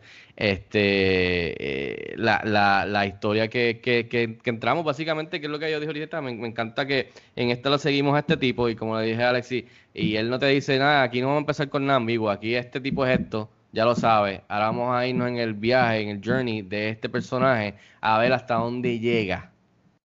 Y entonces tú lo ves como él va evolucionando de, hacer su trabajo a algo que despierta dentro de él, que después te ponen a preguntar, ¿realmente despertó en- dentro de él por él mismo o era porque estaba ya metido, o sea, estaba ya puesto dentro de él, técnicamente hablando? So, ahí seguimos jugando con el concepto de, no necesariamente la el huevo y la gallina, pero eh, de que, ok, realmente él está despertando o es porque está despertando porque le pusieron que despertar o realmente hace nulo de que él se despertó o que está aspirando a algo.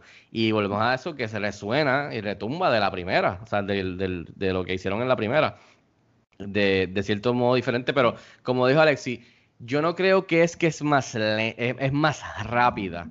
Lo que pasa es que esta segunda película tiene tanto groundwork que reco- recorrer, tantos sitios que tiene que ir para que haga sentido y cuadre lo que están tratando de hacer, apoyándose de la primera, que se siente que está, ok, estamos aquí, ahora tenemos que ir acá, estamos aquí, tú sabes, pero realmente para mí el ritmo sigue siendo igual de lento y a, a fuego lento, porque tú ves, como Luis dice, los tiros largos que tienen que conectar con la primera, que eso es bien importante, que lo que me encantó es que Denis Villeneuve dijo, tú hiciste esto, Ridley Scott, yo lo voy a honrar y le voy a añadir mi, mi estilo y mi, un poquito de mi DNA. Y eso es lo que yo vi en esta segunda. Y tú ves los tiros largos, la música synth, pero como dice Luis, mejorada de Hans Zimmer y Benjamin Wolfis, o sea, eh, elevados aún más, tú sabes, porque están ahí. Es, es el theme de Evangelion, pero Hans Zimmer subiéndolo con su, tú sabes, con, con sus con embelecos de, de como ha hecho con las de Man of Steel y las de Batman y todas las de, ¿sabes? de, de, de Nolan, etcétera, etcétera. Y entonces, eh, todo, todo es elevado. Entonces tienes a, a Ryan Gosling que me pareció excelente Muy como, bueno. como, como un, como un replicant.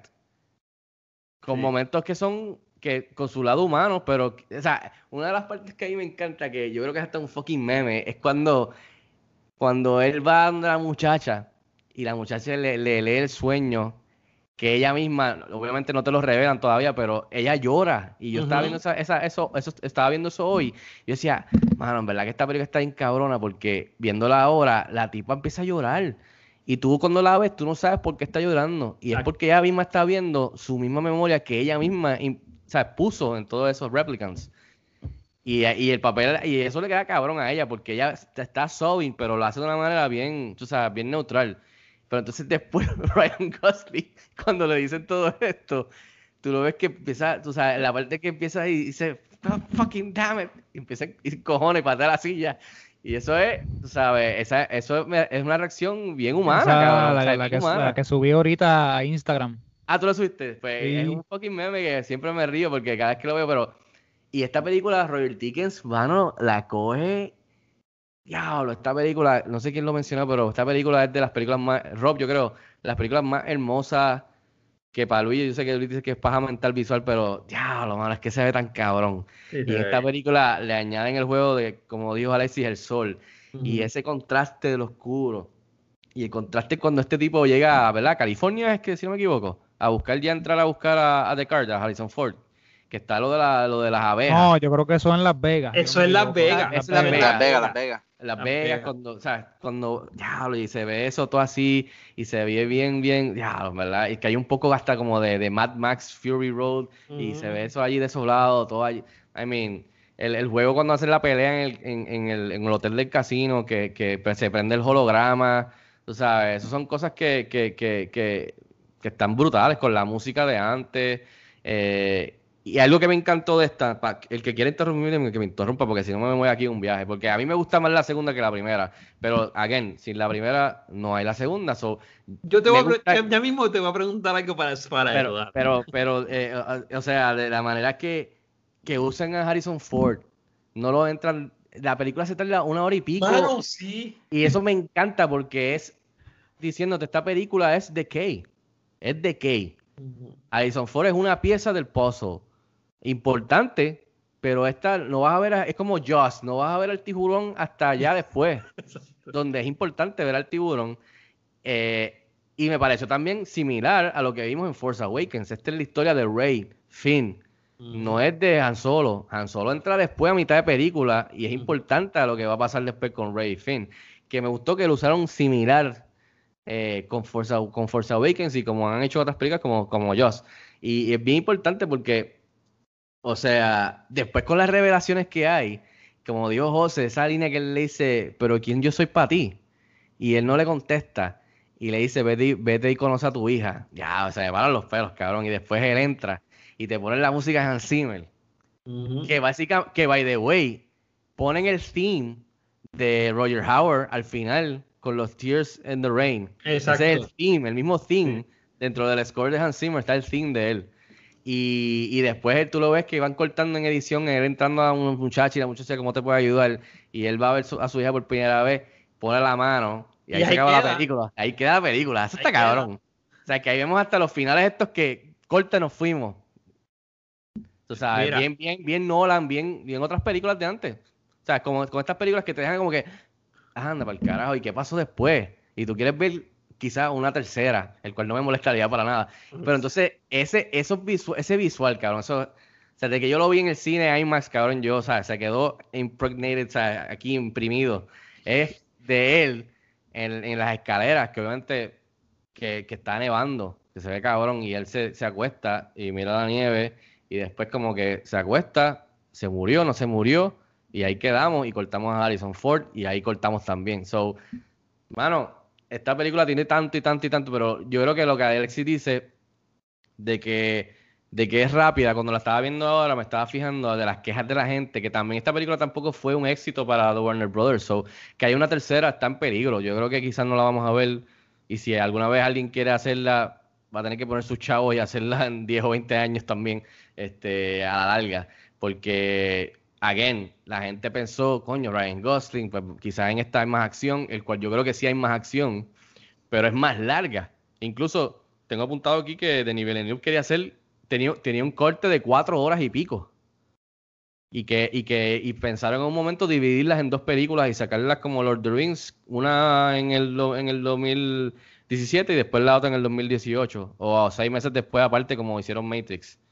Pero después dijo, no, yo creo que esta película la vamos a cortar un poco y que sea larguita, pero que sea una, o sea, que sea una película sola, porque pienso que es mejor si es una película sola, direct, secuela directa a la primera.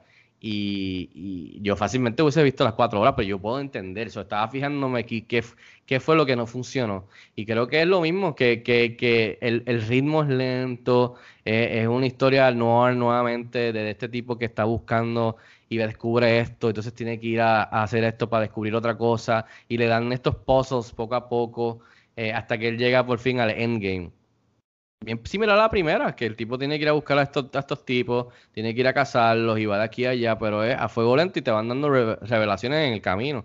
So, pero aquí tú ves que el tipo va allá, el tipo se monte va allá, el tipo después vuelve para allá, vuelve otra vez al sitio de allá, va al apartamento, va a donde está el árbol, va para acá, vuelve a la oficina de la policía, se registra nuevamente, vuelve y se va para allá, para donde está el planeta de Junkyard, ese que se estrella, que lo disparan. Hay, hay mucho más acción, pero puedo ver que no funcionó porque era larga y porque también el ritmo es bien lento. O sea, es, es, un, es una película noir, o sea, de detective, de descubrir cosas. Y tú vas en este viaje con él descubriendo cosas eh, y viendo cómo él reacciona. Y muchachos, interrúpame porque yo puedo seguir hablando aquí hasta que No, salga. mira, tú, tú 3000. dices eso y yo me, yo me siento, yo me siento como, como- como un tipo aislado y triste porque yo me disfruto las películas de slow burner, hermano. O sea, yo me disfruto las películas que, que, que tienen este build up, ¿sabes? Que es lento, que, que no sé, porque lo siento más grounded in reality, ¿sabes? Porque, por ejemplo, yo siempre me quejaba antes cuando era chiquito que, que las películas empezaban y, y, era como que ya rápido, o sea, yo, yo decía, coño, pues yo por la mañana me levanto, yo me baño, yo me lavo la boca, a veces me afeito la cara, yo cojo tiempo, ¿sabes? En la vida, la vida toma tiempo hacer un montón de cosas y a veces en las películas nos enseñan todos estos fast shots de, de super editados, de cosas rápidas, de, para mantener a la gente bien pendiente y yo encuentro que estas películas son un reto para muchas personas. Y, y en sí hay, hay, hay, hay, muchas cosas que, que dan, dan trabajo y, y, por ese mismo trabajo que dan digerirla es, es, para mí lo que las hace grandiosas.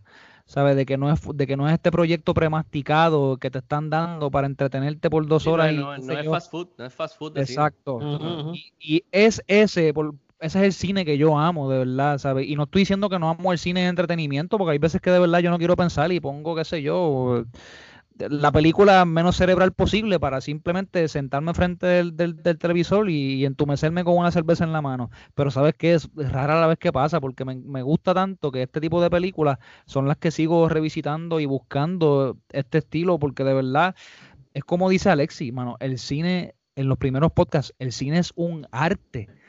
Y, y, el cine, yo creo que, y esto es otro tema, ¿verdad? Pero se ha prostituido de más para poder hacer, ¿sabes? Para poder seguir cashing money. Se tenía que decir y se dijo. You say what? Este, Luis, eh, Rob, este, quiero escucharle a ustedes de la segunda, que quizás no les gustó, que quizás este, funcionó, no les gustó, actuaciones, quizás algún papel que no les gustaba, una subtrama. Eh, no sé, me, eh, el que quiera mencionar. Ok, gracias, perdona, pensé que tú señas que ibas tú. Eh, no, mira, yo tomando puntos que han mencionado y otros que probablemente yo tenía en mi cabeza, eh, pues esta película es buena porque tú dijiste Gosling, Gosling es bueno cuando es un tipo sin sentimientos cogiendo golpes, como así Drive. como en Drive Exacto. so, para mí, para mí Gosling está en su pick ahí, definitivamente. Eso ayuda. Segundo, Harrison Ford está en el mode de yo no quiero estar en esta película. O sea, el viejo gruñón para el carajo, como o sea, probablemente no quería estarlo y estaba molesto porque quería ser humano y no, y no replicando. So, ¿sabes? Le queda bien natural también. Las buenas actuaciones, buenas actuaciones. Me gusta cuando, cuando van para el mundo radioactivo, que es como llegar a, Mad Max Fury Road. O sea, es hermoso, se veía muy bonito en el televisor.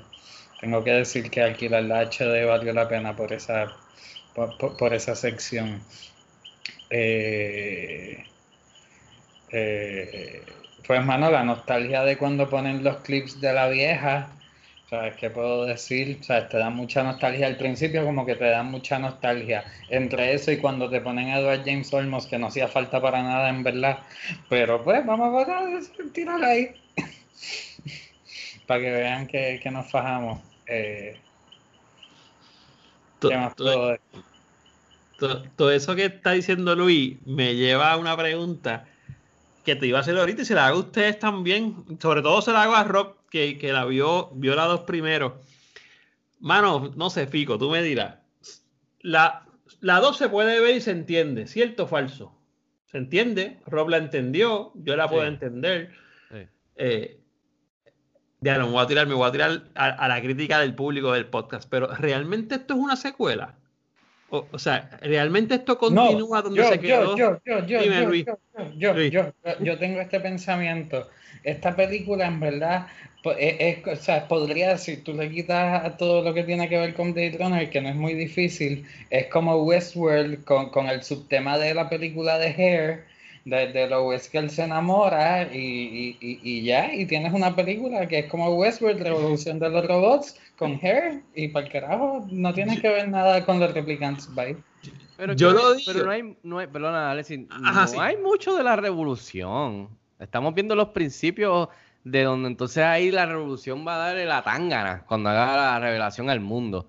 Pero no vemos tanto de la revolución ni mucha mierda de eso. O sea, eso a la larga, si hay una tercera, pueden explorar eso mucho más allá, entre medio. Pero, pero ahora que lo mencionan, si está al final y eso, y el propósito de, de esto, de esto que ellos han estado guardando y, y, y, y el secreto, eh, tú sabes, que no saliera y protegiéndolo más que nada, Exacto, especialmente exacto. con Rick Descartes también. Este, incluso la tipa dice, no, no, no, no, mírate, no, no, no, tú vete y mata a Rick Descartes. Yo me quedé como que, ok. Sí, no, ¿por qué? Porque, porque, oye, la revolución vale más que Rick Descartes. Sorry. Vete y mata a ese tipo. Que anyway, como dice Luis, Alison Ford no quiere ni estar aquí, vete y mátalo. mátalo y vuelve. Porque no puede regresar nada donde mí. Que nada a la revolución, que es lo importante aquí. Es, es- exacto. Lo que digo es que la película constantemente está tirando la 2, está tirando hooks, anclaje a la primera en, en ciertos momentos, pero es una película que tú la puedes ver sola y, quizás la entiendes. De hecho, lo triste es que la entiendes quizás sin muchas cosas de la primera, porque volvemos, aquí el tema principal es el que te plantea la película primera. Eh, o sea, oye, vamos a hablar claro, y aquí está Rob que, que vio la segunda primero. O sea, cuando tú ves la segunda, tú no te, tú, tú no te, sientes, tú no te sientes en la, en la, como decía Luis, en la paja mental de, mano, el tema de, la, de, de crear la vida, hasta dónde llega, hasta dónde llega el dominio del, del ser humano con otra vida, ¿sabes? La- eh, y se abre a tantos temas, clonación, todo lo demás que tú quieras hablar. Esa- ese tipo de cuestionamiento tú no te lo haces en la segunda pregunta, porque la segunda, la segunda película, perdón, porque la segunda película, te- ya como dice Fico, te lo, te lo tiene servido. Mira, esto es lo que está pasando aquí, ya te habían tratado de hacer eso en un momento, eh, otro tipo salió, tiene la idea, lo quiere hacer nuevamente y ahora os- estamos otra vez tratando de eliminar todas esas personas, bla, bla, bla. O sea, te lo pone en bandeja de plata. La pregunta mía va porque es como que este tipo de película que tú lo puedes entender sin ver la primera. Eh, eh, y, yo no digo que todas las películas pequen de eso, pero yo no entendería Empire Strike Back sin ver A New Hope, ¿entiendes? Yo no lo entendería, no entendería Two Towers sin ver Fellowship of the Ring. O sea, no sé si, si- yo no sé la yo no soy cinéfilo, yo no soy experto en cine, no sé cuál es la definición de secuela, pero lo que quiero ver es como que es una historia montada en un universo, pero que bien pudo contarse aparte sola. Eh, eh, y esa es mi crítica con la, con la, con la segunda. Y la otra, ya fui como la madrugo, como siempre, eh, que es, dame la fucking revolución. O esta película, aunque yo sé que no la van a hacer, y ya yo busqué aquí, hasta leí de una supuesta serie de anime, qué sé yo. O sea, esta película requiere la fucking revolución de los androides. O sea, con todo lo que se ha perdido y todo lo que se ha ganado, digo, yo no sé si es que era muy, muy ambicioso tirarse eso porque en el libro quizás no estaba. No, en el Pero- libro no está, y perdona que te interrumpa. Y está brutal porque con eso que dices ahora mismo, eso hace anclaje a la primera película, el hecho de que tú quieras ver la revolución. Sabes que si, si tú no hubieses tenido la primera película, pues tampoco hubieses ah, deseado tanto la revolución como la ves ahora, estando ella sola en su cuenta. Y si removemos también los detalles de, de lo que es el nacimiento de la niña de Descartes, mano, yo creo que está difícil tener una película que se ancle en la búsqueda que tuvo Kate de identidad, porque él cree en medio de la búsqueda que él era un humano. Que yo creo que como secuela sola, ¿sabes? Perdón, como película independiente también corre un poco de riesgo. Exacto, corre riesgo y te obliga a ver la primera, o sea, te obliga a ir atrás, que es lo que hizo, que es lo que hizo Rob. Eh, sobre todo, el final te obliga a ir atrás. Cuando tú ves que Harrison Ford lo que hace es poner una mano en el cristal y más nada. O sea, ¿qué significa la hija de Harrison Ford? ¿Quién diablo era Rachel y toda esa cuestión? De hecho, ap- aprovecho lo de lo de lo de eh, lo de Rachel. O sea, volvemos. Esta cuestión de las memorias que a mí me pareció brutal como lo presentaron, la muchacha dentro del domo, esa escena brutal en la que ella ve la memoria y llora. Yo, yo mismo me hice la pregunta, ¿por qué carajo ella está llorando? ¿Sabes? ¿Por qué ella está llorando? ¿Qué, qué, qué pasa? O sea, y obviamente ese reveal, ese dirá Fico en su, una de sus películas favoritas, ese, ese prestige al final cuando se desenvuelve. eh, ahí es que tú dices, ah, porque es que ella reconocía el recuerdo. Ahí es que tú- pero este tramón de recuerdos y todo lo que significa tener un recuerdo en un replicant no hace tanto sentido si tú no entiendes que en la primera película hay una escena. Dígame si me equivoco, porque yo la vi una vez y media, porque la segunda vez, la- lo- después la vi por bits, aunque la puedo ver otra vez. Hay una escena sentados en una mesa que hablan de los, de los recuerdos que tiene, las memorias que tiene Rachel adentro. Claro, claro. Que Cuando son están de la tocando, están tocando el piano, que es de la De la sobrina de. Tyrell. Y ahí es que tú te enteras de cómo funciona esta cuestión. Cómo es que ponen los, los, los recuerdos. Y no puedo dejar pasar, no sé quién no la ha visto, quién la ha visto, si gusta o no gusta, pero a mí me trajo mucha referencia a la serie de Westworld. Westworld coge mucha cuestión de los- de inspiración los de esta robots. O sea, Exacto. todo esto es cuestión de que los robots empiezan a tener, como le llamaba. Se despierta. Era Anthony Quinn, Anthony Quinn era, es, el, es el viejo, ¿verdad? Que sale en la serie, este Fico. Anthony Eh, Hopkins, Anthony Hopkins, perdón. uno de los Anthony creadores. Anthony Hopkins, al final lo que es lo que quiere crear son los reveries, esta cuestión de que los de que ellos tengan ese contacto con el interior, o sea, yo digo, e- el hecho de las memorias tiene sentido en la primera, porque ahí es que tú ves de dónde sale y ya con esto te- les prometo que con esto termino y voy a dejar la pregunta a ustedes. Cuando en la segunda película a mí me dicen, el tipo me dice, tú no has pensado que a lo mejor te pusieron a Rachel para que tú te enamoraras de ella. Y yo, viste pa'l, perdónen la palabra, vete pa'l carajo. Yo dije, espérate, espérate, espérate. Entonces, Fico ahora manda la pregunta de que, ¿y si el tipo realmente le habían puesto el recuerdo para que eventualmente él despertara ese recuerdo? Pues, mano, aquí estamos en un loop, necesito la revolución, a ver qué pasa con esto. Es el famoso tema, yo sé que José lo va a saber y quizás todos, porque todos aquí estudiaron, los que por lo menos los que estudiaron en universidad deben haberlo escuchado. Es lo mismo que pasa en, en, en- ay Dios mío, en, en el drama este que dan en, en la universidad, Dios mío, yo lo doy de asignación y ahora mismo se me acaba de ir este Edipo Rey. La cuestión del destino. Tú y tu destino era tener ese recuerdo para crear esto, para que buscaras a este tipo que en su destino Determinado. Todo ya estaba ahí en determinado. tu destino estaba enamorarte de este androide para que probaras que se pueden tener hijos, bla, bla, bla, y tú te quedas como que, what the fuck? Y, y, y ahora tomo eso porque el que habla, el que le dice eso es el personaje de Jared que para mí hizo un buen trabajo en el papel que, que- hizo. Eh, bien underrated, pero eh, Neander Wallace, haciendo Que eco a lo de que hecho, hizo. estaba, estaba ciego. Será para que no le hicieran el examen Boyd Camp. Y tenía entonces unas cámaras que son las que veían por él. Ajá, ajá. A colmo, sí, ¿no? Y la ironía de que él es el creador de todo esto revolú y tampoco las, o sea, puede ver sus propias creaciones, que también eso me gusta. Eh, bien, bien melodramático siempre, bien griego, digamos. Eh, y él, y él este, hizo un buen trabajo, pero que es bien importante ese personaje que para mí en esta película es underrated, porque mucho de la, mucho de los de las revelaciones y eso como mencionó ahora Alexis que, que le dice como que y si esto fue por esto eh, yo te estoy velando eh, tú eres bien importante por esto yo te voy a dar esto a cambio por la información tuya y que me entregues a ella porque eso es lo que yo necesito para conseguir lo que yo quiero o sea que él- también hasta él está buscando algo para él también este tú sabes evolucionar como creador tú sabes ya que le pasó por encima a lo que hicieron los de Tyrell este exacto. Oye, eh, ponle que si él no hubiese tenido ese hijo, él, acept- él hubiese aceptado la oferta.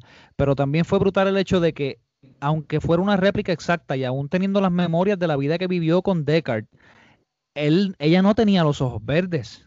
eh, sí ¿Me entiende? Sabe que aunque fuera una réplica exacta, aquí también tenemos la pregunta, ¿sabe? Aunque sea una réplica exacta, te- tiene el mismo valor para mí que lo original.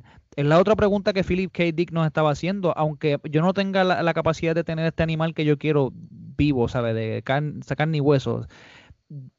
Me va a hacer el mismo efecto tener una cabra eléctrica en mi jardín. Es, es, eso, eso también está bien cabrón y eso fue en la misma escena. José, tengo que detenerte ahí un momento. Tú viste la escena, ahora que tú estabas hablando de eso, yo nunca leí el libro, yo nunca leí el libro y ya créeme que lo voy a bajar en el Kindle para leerlo, ya obligado. Tú viste en la segunda película cuando él lleva el caballito a verificar Claro. y el tipo que le ofrece un caballo o una cabra. O una Cuando cabra. yo vi esa escena, yo dije, ¿para qué este tipo le está ofreciendo un caballo? Este cabrón tiene un carro que vuela. O sea, El- y el ahora lo José real. diciéndolo, esto probablemente es un git, un git, un hint de un wink. Porque lo busqué ahora mientras ustedes estaban aquí, busqué la película otra vez y la el diálogo dice, ¿quieres un caballo o una cabra? Y eso está haciendo un not al, al, al material original de Philip K. Dick, de él entonces él soñar con el caballo, él, él querer una cabra de verdad, porque eso para él, ¿sabe? El hecho de tener esa cosa real era lo que de verdad a él lo llenaba.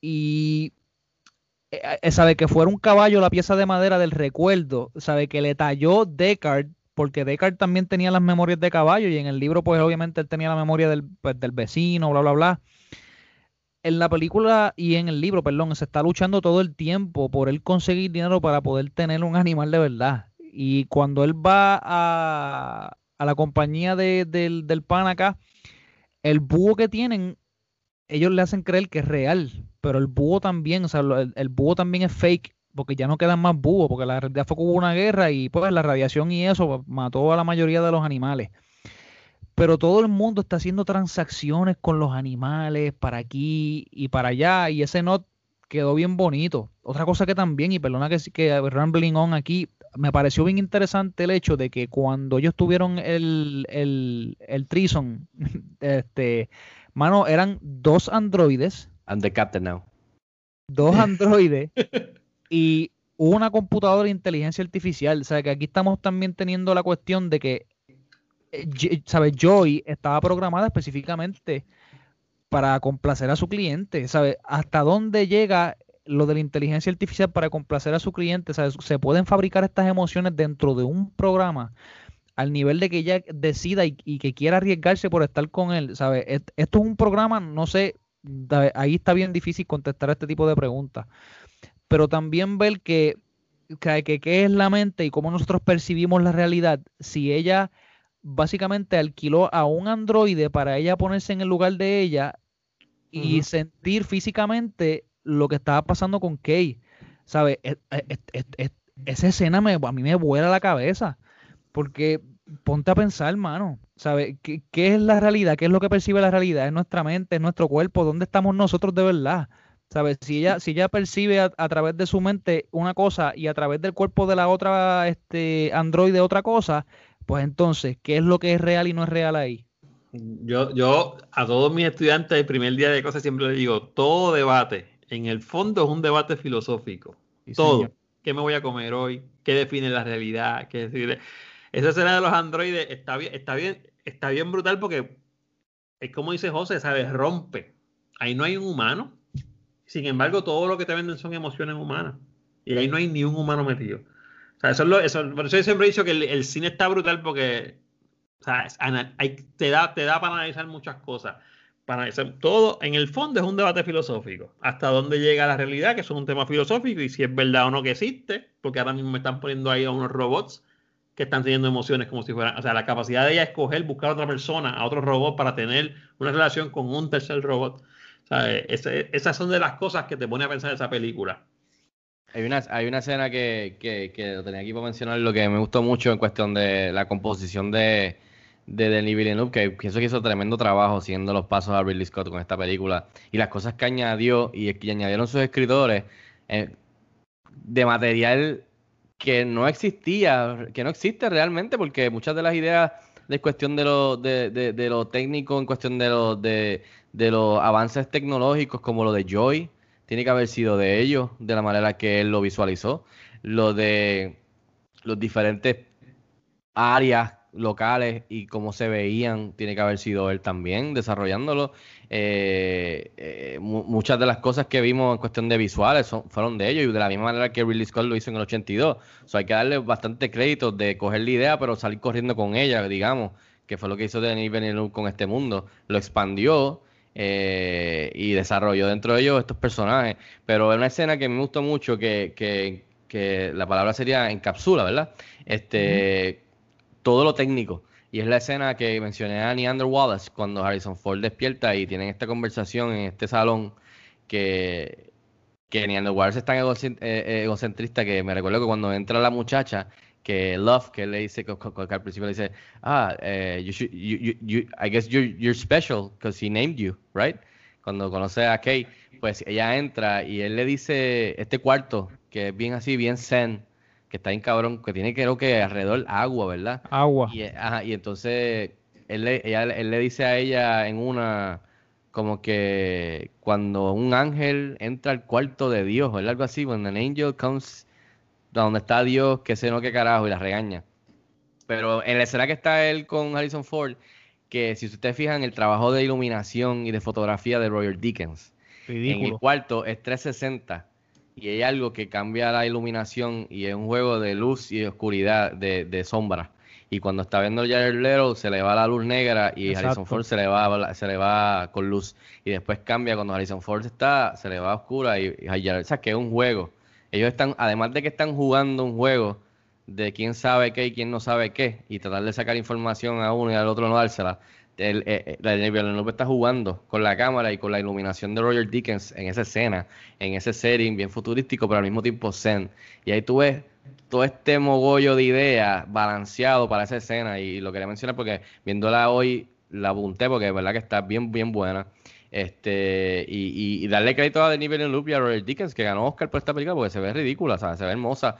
Y las cosas como Joy y el concepto de cómo él lo, lo, lo, lo pone en la pantalla, que no es algo fa- no es fácil tú, tú hacer esa idea, o sea, y, la, y con los efectos visuales y, y Ana de Armas que estuvo buenísimo, o sea, súper bien el papel, que, que ahora está súper pegada ella como actriz, este, verla le quedó súper bien, igual que a, a la otra muchacha Mackenzie también, y Robin Wright de la policía, todo el elenco buenísimo, este, y lo de Joy, los gadgets también, al principio de Batista hizo un buen trabajo con lo que, le- lo que le dieron a hacer, que también lo, lo puso y lo enderezó a, a Guardians of the Galaxy. Y que ahora esa fue, y eh, perdona que te interrumpa, también. parte de la primera, del, del storyboard de, de Blade Runner, del original.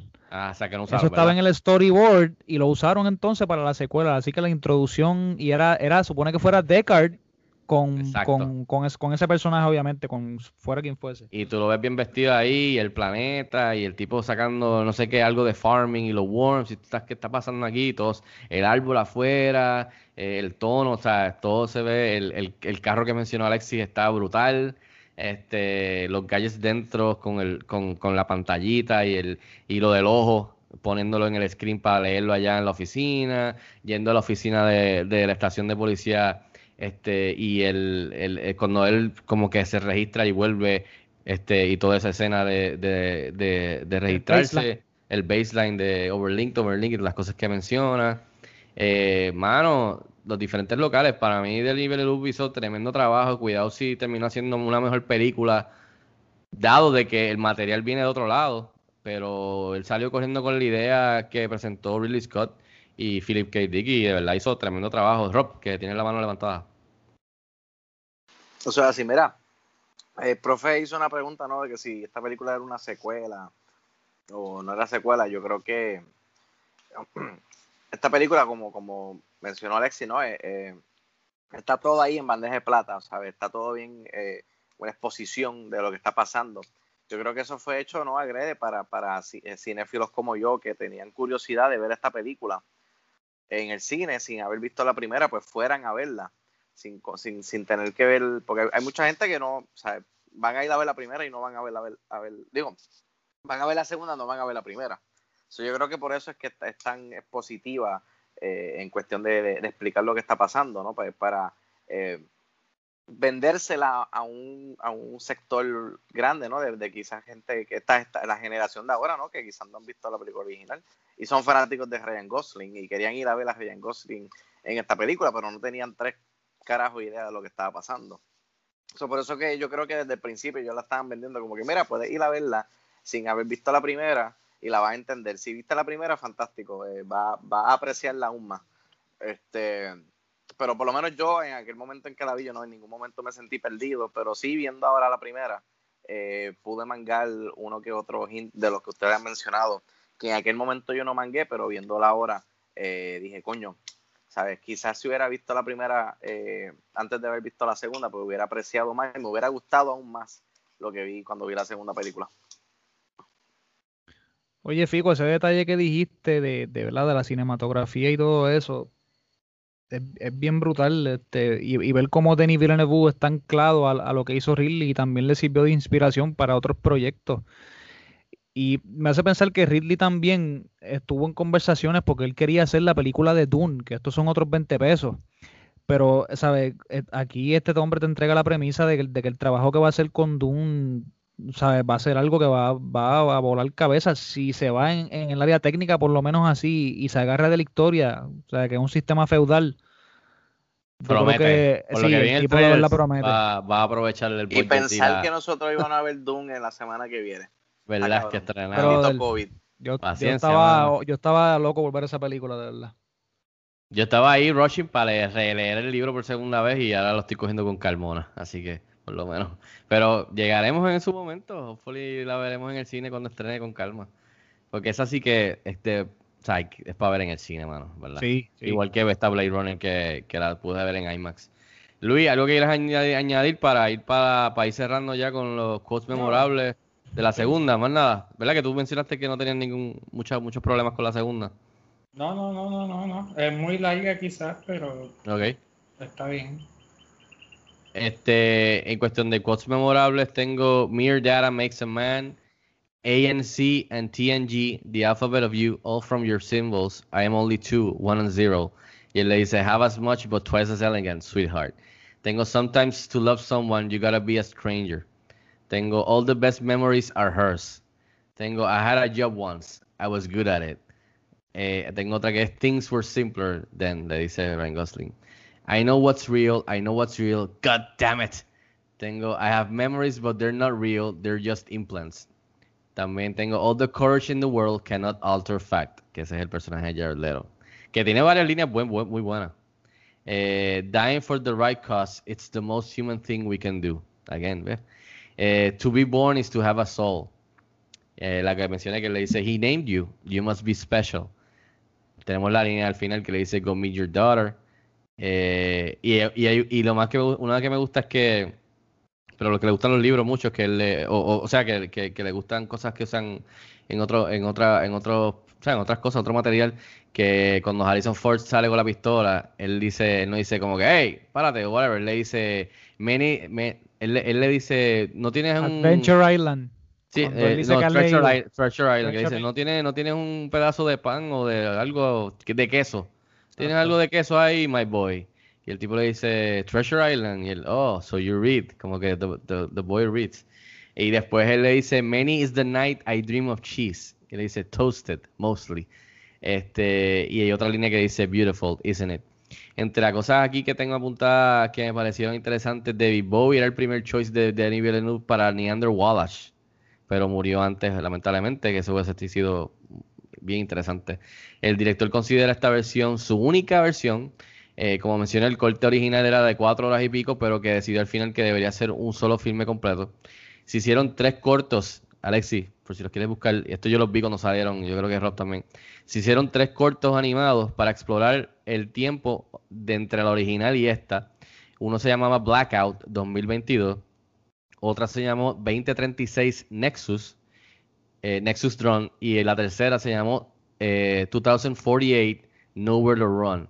Y ellos en la película mencionan, eh, estás en mute Alexis, pero ellos mencionan varias cosas en la película haciendo referencia a esos momentos, como una parte que le menciona lo del famoso blackout.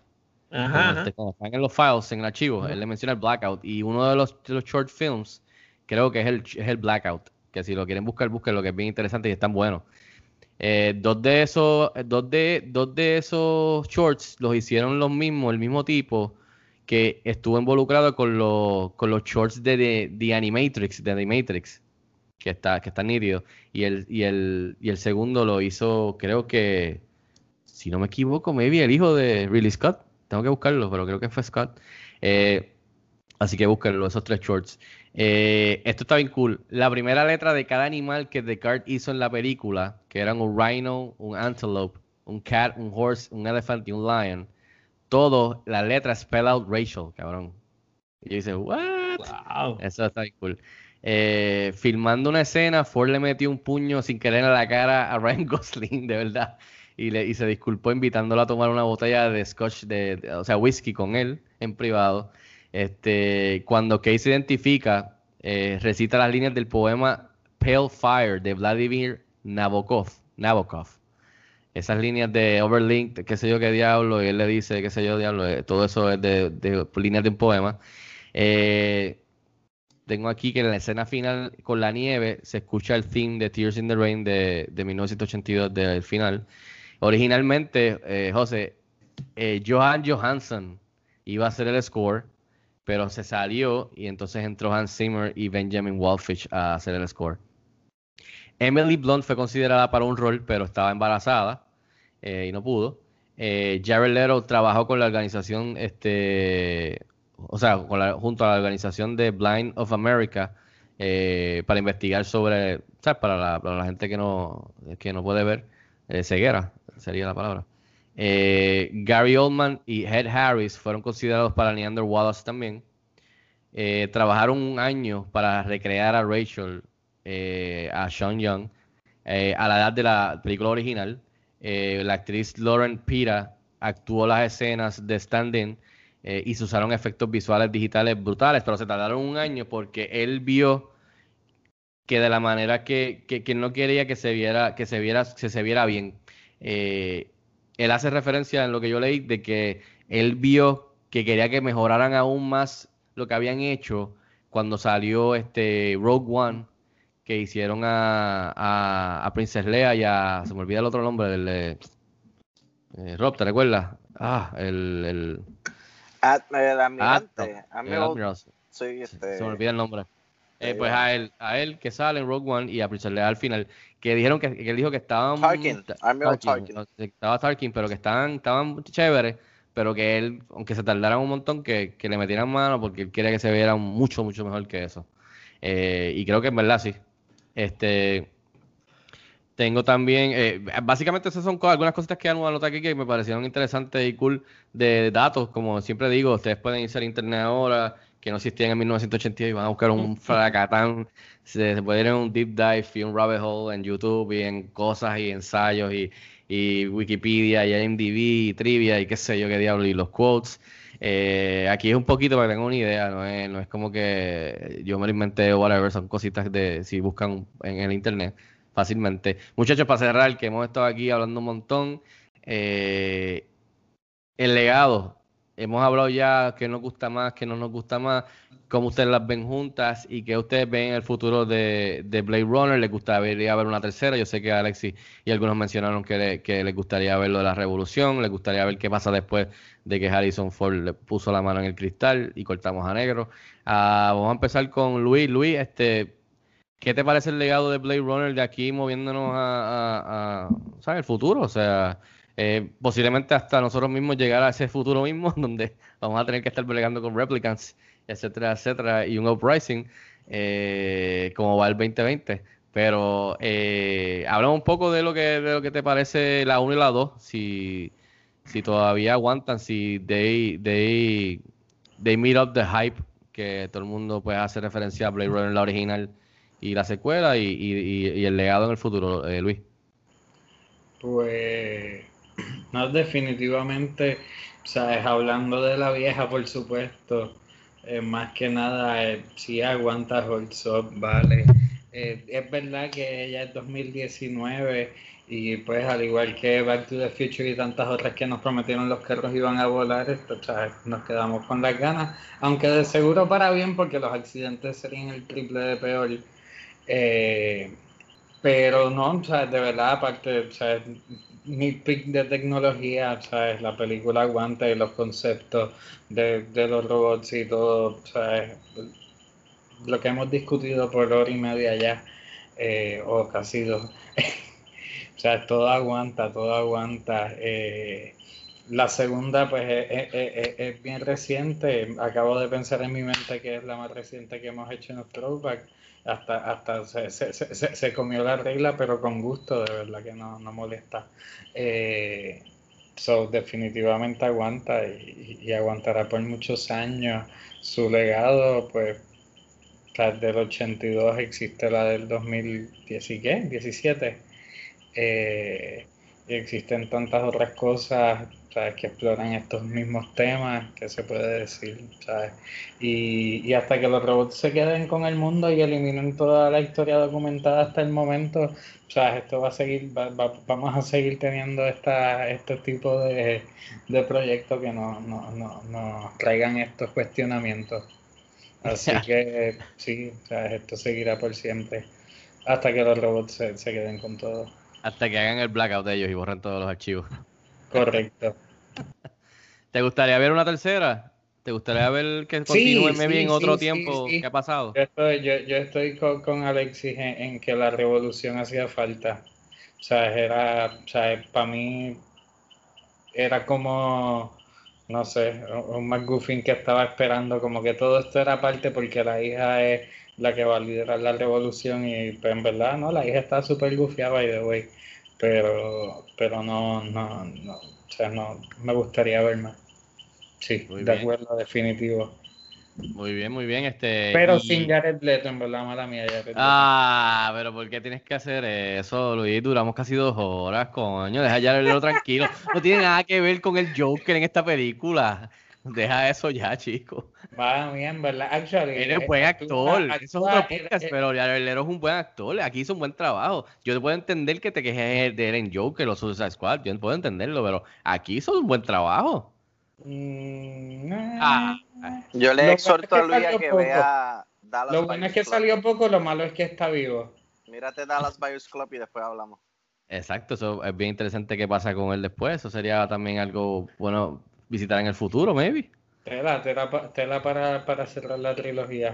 Exactamente. Una trilogía que nunca se, nunca, nunca estuvo en los planes, ¿verdad? Pero pues, Bueno, pero, santo, sí, pero una revolu- la revolución con la muchacha que, que, que te cayó bien contra el, el villano que te cae mal, que es Jared Leto. Eso es una buena tercera película. Este, eh, José, eh, perdón, Rob, que sí que estaba mencionando algo, que, ¿qué te parece a ti? Eh, para que añadas tus pensamientos para ir cerrando sobre la 1, la 2 y, y el legado, y si te gustaría ver una tercera. Voy a, voy a empezar con el futuro. Yo creo que el futuro de Blade Runner tiene un hogar, se llama HBO Max. Yo creo que no va a ser ahora, va a tomar tiempo, pero yo creo que vamos a ver algo más de Blade Runner en, en HBO Max, no en el cine, en HBO Max. Eh, yo creo que eh, eh, Blade Runner es una, podemos decirlo franquicia, una franquicia que tiene sus seguidores, ¿no? La primera película, como, como Fico mencionó al principio, no fue bien recibida al principio, pero a lo largo del tiempo se fue, fue cogiendo auge, fue adquiriendo fanaticada, fue convirtiéndose en un cult classic. Creo que lo mismo va a pasar con la segunda. Creo que la segunda poco a poco eh, va, va, va a convertirse en un cult classic también, ¿sabes? Este, y va a llegar el momento que Warner Brothers va a decir, mira, vamos a arriesgarnos y vamos a tirar algo. Un, soft reboot, quizá algo dentro del universo, algo que ya esté seteado, la revolución, algo. Algo ellos van a hacer y, van a traer ese, esa franquicia a HBO Max que necesita eh, de, de- de nombres grandes, ¿no? Y yo creo que Blade Runner es un nombre bastante grande eh, para tener en HBO Max y atraer, atraer las masas, atraer gente a suscribirse, que al final del día eso es lo que ellos están buscando. Así que yo veo el legado bastante nítido y dale cuatro o cinco años y, va a haber algo, algo, algo va a pasar. Marca, marca mis palabras hoy en este podcast que eh, no hemos visto el final de Blade Runner y la continuación, sea antes, después o, o durante, lo vamos a ver en HBO Max. Muy bien, muy bien. Este, y este, el profe, antes de irnos con el filósofo, este, profe, ¿qué te parece la 1, la 2 y el legado? Y si te quieres ver una tercera o algo en el futuro. Yo quisiera ver una tercera. Eh, no sé si, no sé, ahora con lo que dijo Rob me hace sentido a lo mejor que no la hagan en movie y, se muevan a otro tipo de, de medio que, que, va hablando claro, la generación que vemos estas películas también consumimos a veces esos medios y, y fíjate, le puede dar por ahí. Pues, pero sí me gustaría ver el, o el desenlace, si es que va a haber alguno. No vaya a ser que después hagan algo que, después- que me siga abriendo espacio.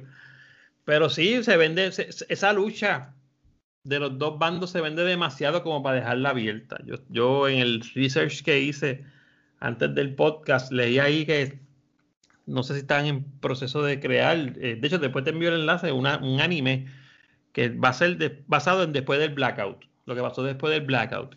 Eh, pero no sé si te lo envío después para que me digas qué te parece. Pienso que el legado está, eh, esta película lo que pasa es que esta película toca temas que otras películas tocan también. O sea, e- e- este tema de, o sea, el- y lo tocan de diferentes formas. Hasta la, hasta, hasta la película de iRobot de, de, este, este muchacho. Ay, Dios mío, me ha visto. Yo ahí. este, Pero De espérate, para, para de estar claro, Dime. tú, tú acabas de mencionar iRobot en el podcast de Blade Runner y Blade Runner 2049. No, no, no. Solo lo para estar claro. diciendo- no, no, Solo para no, estar claro.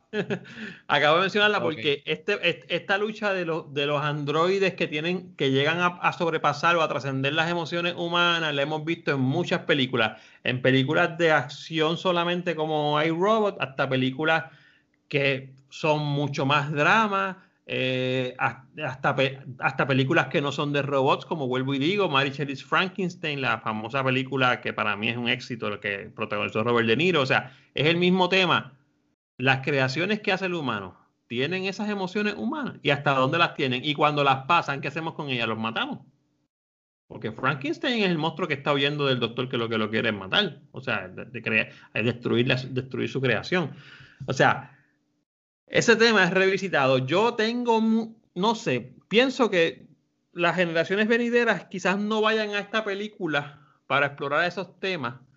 Eh, por ejemplo, yo como profesor no estoy seguro si la daría habiendo otras películas que quizás sean más suaves de digerir. Ahora, en el campo de, y con esto, y qué bueno que esto me sirve de cierre porque gracias a ustedes he visto unas varias películas de Ridley Scott eh, y me faltan todavía por ver, pero ahora yo voy entendiendo y a los que están escuchando vuelvo y digo, yo no soy un experto en cine, aquí menos que sabes de película probablemente soy yo. Ahora yo voy viendo lo grande que es un buen director.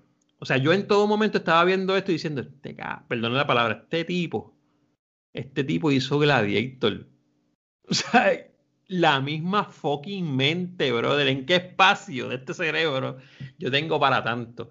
Eh, yo no sé si es una película a la que todo el mundo vaya a revisitar, pero definitivamente es una película que, que tiene todo en el paquete. Efectos visuales, la trama, la forma de vendértela, una buena actuación, porque yo pienso como tú, Fico, que Ryan Gosling hizo una muy buena actuación también. Pienso que Jared Leto hizo una gracias porque el mal sabor que yo tenía se parece mucho al de Luis, eh, eh, bastante diría yo. Eh, y aquí me vendió, me vendió. No sé si me haga falta en una, en una próxima película, pero me lo vendió bien. O sea que tiene, tiene todo el paquete. Y si vamos a usarla como un medio para ver películas buenas que cumplen en todo, pues sí, el legado está, el legado está. En la temática solamente esta de cuánto trasciende la creación humana y cuánto se nos va por encima, no sé. No sé si sea la que todo el mundo, el go-to movie, ¿entiendes? Pero me gustó mucho y la, voy a, la tengo que volver a ver después del ensayo que tiró José, José aquí, porque de, lo que explicó de la película, de la segunda, de la primera, tengo que volverla a ver. Muy bien, muy bien. Este, nada, eso es lo de, de, la dinámica de hablar aquí una vez a la semana y, ver los diferentes ángulos y perspectivas que, que, cada uno trae a la mesa. Y José, para cerrar, háblame de, de la 1 y la 2 juntas, cómo las ves juntas, cómo la ves en cuestión de legado de aquí a un par de años y si te gustaría ver un poco más del universo de Blade Runner. Me fascina, como siempre digo, el legado está ahí. Esta película, por lo menos la primera específicamente, es una de mis películas favoritas de ciencia ficción. Yo creo que donde ella brilla mucho es en, su propio género en sí. Este, como dice Alexis, si es, en la temática o en otras cosas, pues ya se ha explorado mucho el tema antes y, y mucho, mucho antes, de hecho. Pero específicamente en el área de ciencia ficción y, y ese junte que él hizo con el Neo Noir, este, creo que fue mano, maravilloso para mí, ¿sabes? Lo, lo, lo, tengo, como tú dices, ingrained en mi memoria, como una de esas películas que vi, como cuando me pasó lo mismo con Aliens o con Matrix, esas películas que de verdad se, se, se quedan con uno y siempre uno revisita porque la realidad es que te llevan, te llevan otra vez a la memoria de tú haberla visto por primera vez y disfrutarla tanto y seguir buscándole cosas. Hay proyectos que tú sigues revisitando una y otra vez y sigues encontrando cosas nuevas y, te sigues encariñando con él de, de, de, una manera bien especial y es increíble porque te estás encariñando con una cosa, que es el tema que también está hablando de la película, cómo nosotros le damos valor a estas cosas. Lo que creemos o no es real, ¿verdad? Entonces, la otra parte es la segunda trae toda la parte nueva de, pues, de, de la cinematografía, de, de, de, poder llevar a cabo estos proyectos de ciencia ficción de una manera más amplia, porque tenemos la tecnología para hacerlo. Así que también marca un punto de referencia bien grande en, los avances técnicos que se han hecho en estos últimos años. Y eso creo que no es un small feat. Entonces, en relación a una tercera parte, pues yo creo, no me molestaría si la hacen, pero siento que no hace falta por el hecho de que todos sabemos cómo, cómo terminan las revoluciones y, todos hemos visto e- e- esta temática de las guerras, de, de cómo a veces puede, ¿sabe? Como que ya creo que es bastante predecible para dónde se va a mover la cosa como historia. Pero aún así, vuelvo y repito, no me molestaría verla. Muy bien, José. Eh, Hablando de la tercera, ¿no, no podríamos ver las películas de Terminator como, la, como sería la secuela de esto? Porque Mano, siempre volvemos volvemos a la guerra. Por eso digo, ahí está la te- ahí está la temática de que ya hemos visto, ¿sabes? De, la- de, los, de los humanos en contra de los robots, eh, de los androides, y, y creo que pues, imagínate que terminen, ellos ganen, entonces se conviertan en lo que más odiaban de nosotros, entonces nosotros nos convertimos en los esclavos. E- Esa parte me parece un poco predecible para una tercera, para una tercera parte. Es que yo creo que Alexis quiere ver la tercera porque a él le gustó mucho la tercera parte de Matrix donde estaban el party, la orgía esa con techno music en la cueva. Y él quiere ver eso en, en, en Blade Y Runner. ese es, el, ese es el miedo, lo que dijo José. Ese es el Que miedo. hagan de momento la tercera y después sigan abriendo espacios para otra y ahí no me va a gustar. Pero mencionaba Terminator porque si, si es la revolución de, los de los replicants contra los humanos, pues entonces los replicants después les pasan por encima a los humanos, después entonces los humanos mandan a alguien para el pasado para entonces matar al líder de los... Y volvemos a- entonces a Terminator. Y al Pero final que- todo estaba premeditado. Exacto, es un loop. Exacto. Ahora, antes de irme, como tú dijiste ahorita, ¿quién vino primero, el huevo o la gallina? Ah, ¿Sabes? Esta película tiene su lugar en, en- en- en ciencia ficción, pero bien arriba, bien arriba trayendo algo nuevo. Para estar claro entonces, Alexis, ¿tú piensas que la segunda te gusta más que la primera? Ah, diablo, qué difícil, pico. Eh, me puedo sentar a ver la, la segunda más veces que la primera porque Pues te gustó la me segunda gusta más. más en muchas partes, sí. ¿Y José? Yo puedo ver la segunda en más ocasiones. ¿Pero por qué mano, tan siempre- tímido? Dici- No, ¿sí no, porque escucha, escucha. No, no, no, es que, es que, es que es difícil, Es ¿sabes una por qué? Porque yo sé, yo sé, yo sé, escúchate esto. Yo sé que la película se vende mejor y agrada más por cómo fue hecha. Pero en sí, cuando yo quiero sentarme a disfrutar de algo que yo quiero analizar, yo siempre voy a escoger la primera. Ujú. Ese soy yo.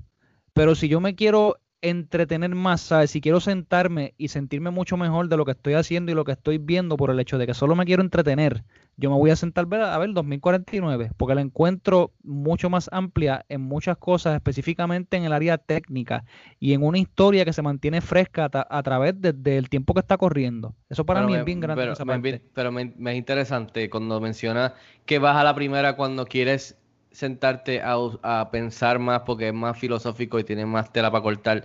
La primera, so, tú pi- la segunda, ¿tú no piensas que tiene que quizás Sí, la- tiene mucho más que la primera? tiene, pero es como tú dijiste ahorita, sin la primera no hubiésemos tenido la segunda. Ese es el tema original. La cosa es que, por ejemplo, la película en, en la segunda nos ancla y ancla mucho más a, a las personas porque tenemos un personaje que es engaging. Entonces, en la primera tenemos un tema. En la película los personajes no son engaging, tú me perdonas, ¿sabes? Yo, yo no me sentí identificado con Deckard, ni con Rachel, ni con nadie yo lo que me identificó fue el tema como tal. Así que cuando yo revisito una película, yo se lo he dicho a ustedes muchas veces, yo cuando me encariño de una película, yo la divido en género. Yo no puedo, ya, yo no puedo definir una película como que esta es mi película favorita por encima de las otras, porque hay cosas que en otro género me gustan mucho más que esa misma, que esa misma cosa.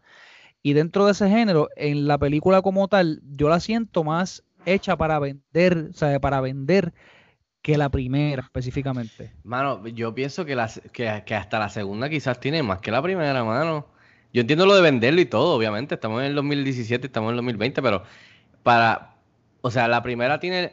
O sea, vamos a. Si lo ponemos en papel rápido, habla la, en pase. la segunda, tú sientes eso porque la segunda es explícita, te lo dice explícitamente, ¿sabes? Te dice todo lo que ya tú tienes que buscar en la primera, que tú te tienes que sentar y hacer la investigación de qué es lo que se está hablando. En la segunda te lo sueltan todo en la cara. Y por eso pero, se pero, como pero, mucho, pero, cuando te lo, pero cuando te lo sueltan en la cara casi todo al principio, entonces te dan otros temas que no tiene la primera película. Eso- así ¿Cómo- que yo lo estoy viendo. ¿Cómo cuáles? El último, el único Para, para tema que esto sea un podcast de, en la de primera- tres partes. la- el tema que yo no vi en la segunda fue inteligencia artificial. Todo lo demás se tocó en la primera. Por eso es que yo te pregunto. Por la eh, primera película, ¿se toca mucho el tema de, de que está, está predestinado ya el destino? Bueno, se, se toca de maneras aquí y allá con el hecho de que el, el La tipo... le- segunda película es de eso. Sí, pero, la- pero, pero ese tema del predestino es de un suceso que te lo venden en la primera película. O sea, Te- cuando, cuando el tipo dice, cuando el tipo te dice, Pero ¿qué tú sabes si nosotros queríamos que tú te enamoraras de ella? Papi, tú te mamaste y perdonen la palabra. El enamoramiento es la primera película. Sí, sí, pero Rob, tíralo- Rob, tíralo Rob, cuando vio esa escena, Rob tiene que haber dicho de qué tipo están, qué enamoramiento están hablando. De qué Precisamente. ¿Entiende? Y, y esa era mi pregunta. ¿Esto es una secuela? ¿Esto es una película? Porque Rob no tuvo problema con esa escena. No, Rob la consumió y siguió. ¿Viste? Y, y yo te entiendo lo que dice Fico, pero se la tengo que dar a José aquí. El team es la primera película. El team, el, el tema, el statement que hace esta saga, que yo me imagino que todas las demás, lo va- todo lo que tú me recomendaste ahorita lo va a tener. El statement está en la primera película. Es más, tú puedes irte atrás a hacer una precuela, que yo no sé si esto lo han pensado hacer, y ya el statement está en esta película, mano. Lo que No, pasa claro, es que la todo segunda- nace de ahí. la segunda pica, pica de aquí, pica de aquí, pero no presenta un team nuevo. Hacho, si esta película tiene lore para hacer un montón de cosas por ahí, por, por- ahí para abajo. O sea, que, ahí, ahí estoy con José. El, el team es en la primera. En la segunda es, es- es una película con todos los power, ¿entiendes? Pero siempre está buscando, atándose en la primera, en la primera. Por eso, como tú me dijiste ahorita, yo pienso que debe haber una tercera o una resolución, porque si no, ¿para qué me vendiste la historia? No puede Es que- quedarse la historia que Harrison Ford conoce a la hija y ya. Yo creo que la- lo- de la manera que yo lo estoy viendo es que definitivamente, como dije desde el principio, si la, si la primera está segunda, no hay una segunda en cuestión de todo eso, especialmente de los temas de donde nace la primera. Pero yo creo que la segunda, donde la primera te dan, después de que tú la ves y después la ves varias veces, tú sabes, como hemos mencionado, que ustedes han mencionado, que cuál es el tema, que básicamente es la saga. Ya sea una tercera o una precuela, es- está la- ese es el tema de la saga. Básicamente, que viene de la novela de Philip K. Dick y que muchas otras películas se han inspirado y, y son inf- influencia a esas películas o esos proyectos, ya sea Westworld, ya sea la misma Alter Carbon, que también juega con eso, que by the way le fue, le fue, le fue bien mal en, en el streaming service, so, que Ro- Rob mencionó de HBO Max, que no sé si le pasaría lo mismo a una Blade Runner en, en- en- streaming, pero yo veo que la segunda, peli- la segunda película a mí me gusta mucho porque además de todo lo que hemos hablado, sí, sí veo haciendo, haciendo, haciendo, recor- eh, rec- recorriendo más terreno, haciendo, basándose de la primera, haciendo muchas otras cosas. Por ejemplo, la dinámica de, de, de la, la muchacha que es la, que es la, básicamente la que lo manda, él, la- lo de la polic- policía, su seguir órdenes. Lo de la rebelión y el secreto que habían escondido. Lo de él básicamente también volviendo a, a estar tracking su misma gente, que fue lo que hizo la primera sin que el tipo supiera que él era un replicant. Eh, tenemos a él creyéndose y despertando algo dentro de él a través de la película que tú piensas, coño, pues este tipo piensa que, oye, a lo mejor puede ser que sea humano, pero entonces no lo ves. Y ves la frustración de él y en todo momento te está dando emociones humanas. O sea, que vemos ese- esa evolución en, en este, en este replicant de ahora eh, y, su, y, su, y él querer ser humano dentro de él mismo. Cuando, cuando a él le dicen, papi, no te montes. Tú no eres como que el chosen one. Pero, esa pero oye, cabrona. pero viramos otra vez a la primera. Viramos otra vez porque adivina, Rachel cuando le dicen que no es humana y cuando entonces Deckard le está diciendo que las memorias que tiene son, implant- o sea, son implantadas de la sobrina, es el, es, le está pasando lo mismo que a Kay. Ella tiene el mismo longing for reality, ¿sabe? Por ser algo real. Pero, pero no al nivel de este personaje. No, Matar. pero, pero vuelvo y te digo, pero el tema sale de la primera, ¿sabe? Que lo único, lo único que vemos, lo único que vemos diferente es la inclusión de inteligencia artificial. No hay absolutamente nada más. Y la rebelión se muestra al final, que te dice, ok, toma esta galleta, no, dámela ahora. Pero, pero pienso que vemos, pero vemos más en otras cosas también, como vemos lo de explorar un poco más lo del Joy. La primera no hay un carajo de eso. Sí, no, no. Y también el tema que el tema que José puso de El- el- cuando Leander Eh, Wallace hace su, a su- sus líneas y exposición y todo lo de creación y todo esto del dios, sí lo vemos en Tyrell, obviamente, pero vemos un poco más allá porque le dan más tiempo al villano de la película que en la primera película. So, hecho, por eso digo, Wallace hacen, hacen cosas. se remonta a la primera, porque entonces Wallace está tratando de, de, de, sobrepasar al maestro, ¿sabes? De sobrepasar al que logró esto, porque la frustración del más grande y ese eurocentrismo nace de no poder sobrepasarlo en un área donde él triunfó, que fue... Vamos, vamos a hacer así igual, porque tú dices que se remonta, sí, pero, pero está haciendo algo nuevo. Por eso, pero él quiere lograr lo que, lo que Tyler logró y él todavía no lo pudo lograr.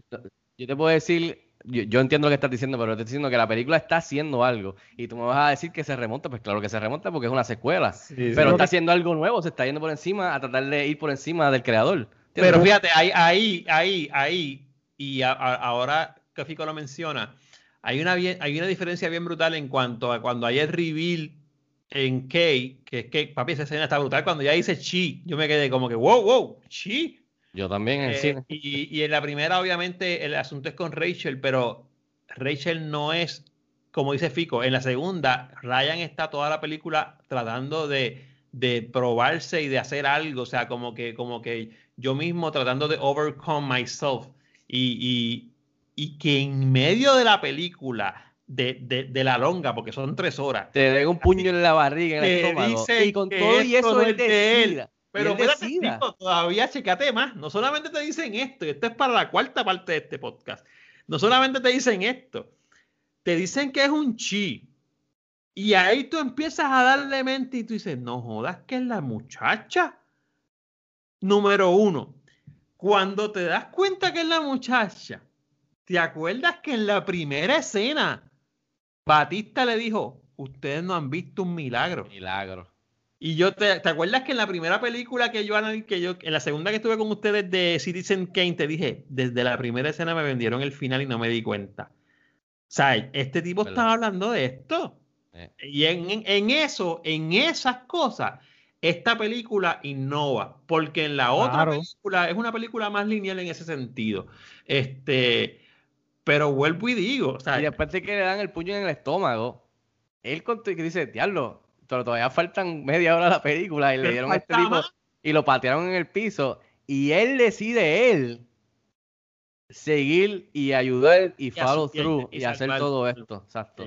que eso me parece espectacular de la manera que lo, lo manejaron. Es el, héroe que no le toca ser el héroe. Exactamente. que no le toca ser el héroe. No, pero yo, yo entiendo todo lo que está diciendo José, para los que nos están escuchando. Yo estoy jodiendo a José para buscarle, buscarle la vuelta. Porque todos estamos, por lo menos por lo que veo, a todos nos gustó la segunda más que la primera, pero decimos que la primera es esencial porque todo sale de ahí. O sea, no importa si hacen más en, de aquí a 30 años, películas que sean precuelas o series o que sean secuelas, todo va, a salir de esta película del 82.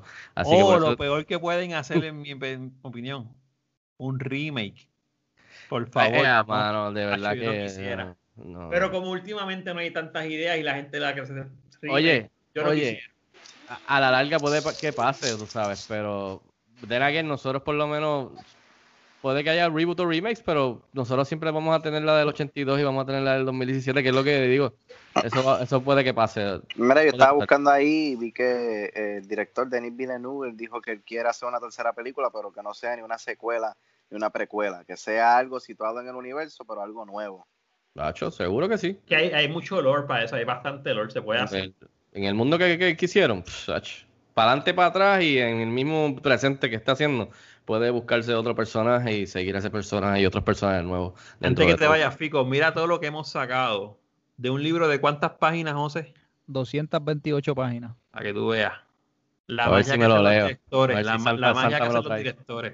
Exactamente, la visión de, de Ridley Scott y después lo que hizo Denis Villeneuve, para mí me pareció fantástico. Uh, hemos estado hablando un montón, pero creo que este material lo justifica y, como dijo, prometimos, iba a ser un double feature eh, Thanksgiving sized, así que super sized, así que creo que we delivered. Eh, así que muchachos, gracias por estar con nosotros, estar hablando aquí de Replicants y de, y de Blade Runners. Este, eh, nada, nos despedimos. quiero darle un saludo a Joel Vázquez de Chizo Comics que nos tiró los los covers de la, de la primera película, la segunda, y nos encantaron, como siempre, ha estado colaborando con nosotros desde el primer episodio, así que gracias a, a Joel Vázquez de Chizo Comics, pueden buscar su material en las redes sociales, búsquenlo bajo, Chizo Comics, así que nuevamente agradecido por la colaboración y los dos artes están súper nítidos. Este, yo creo que fácilmente para los fans de estas películas lo ven y van a reconocer rápido que es Blade Runner la primera y la segunda, así que eh, están brutales, gracias a Chiso Comics. Eh, también quiero aprovechar antes de despedirnos y, de- y decir dónde nos pueden seguir. Sé que el próximo pick lo tiene la voz del pueblo, el señor Luis Angeret, así que Luis, eh, dejarle saber al público que vamos a estar viendo y vamos a estar discutiendo con spoilers y haciendo un deep dive la semana que viene, por favor. Coming to America. Y ya, esa es del 1988. 88. 88 y la dirigió John Landis, si no me equivoco, ¿verdad? Eh, buen, muy buen pick, Luis, porque es una comedia que aquí no hemos tocado mucho, hemos estado tocando un poquito más, más, más deep y más dark, diría yo.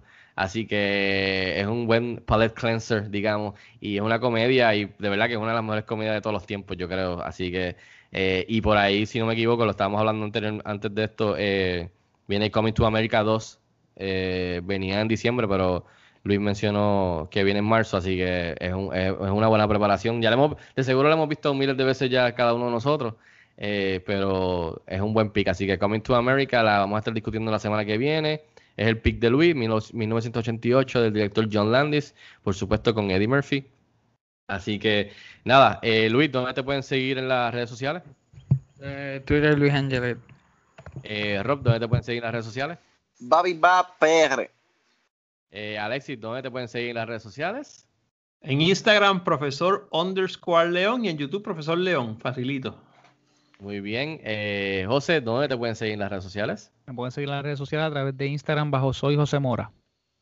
Muy bien. eh, a nosotros nos pueden seguir, por supuesto, en cinexpresspr.com. También en las redes sociales como cinexpresspr. Pueden suscribirse al canal de YouTube para video reseñas y entrevistas exclusivas. Y también, pues, por supuesto, este podcast eh, tenemos en Anchor FM, en Spotify, en Apple.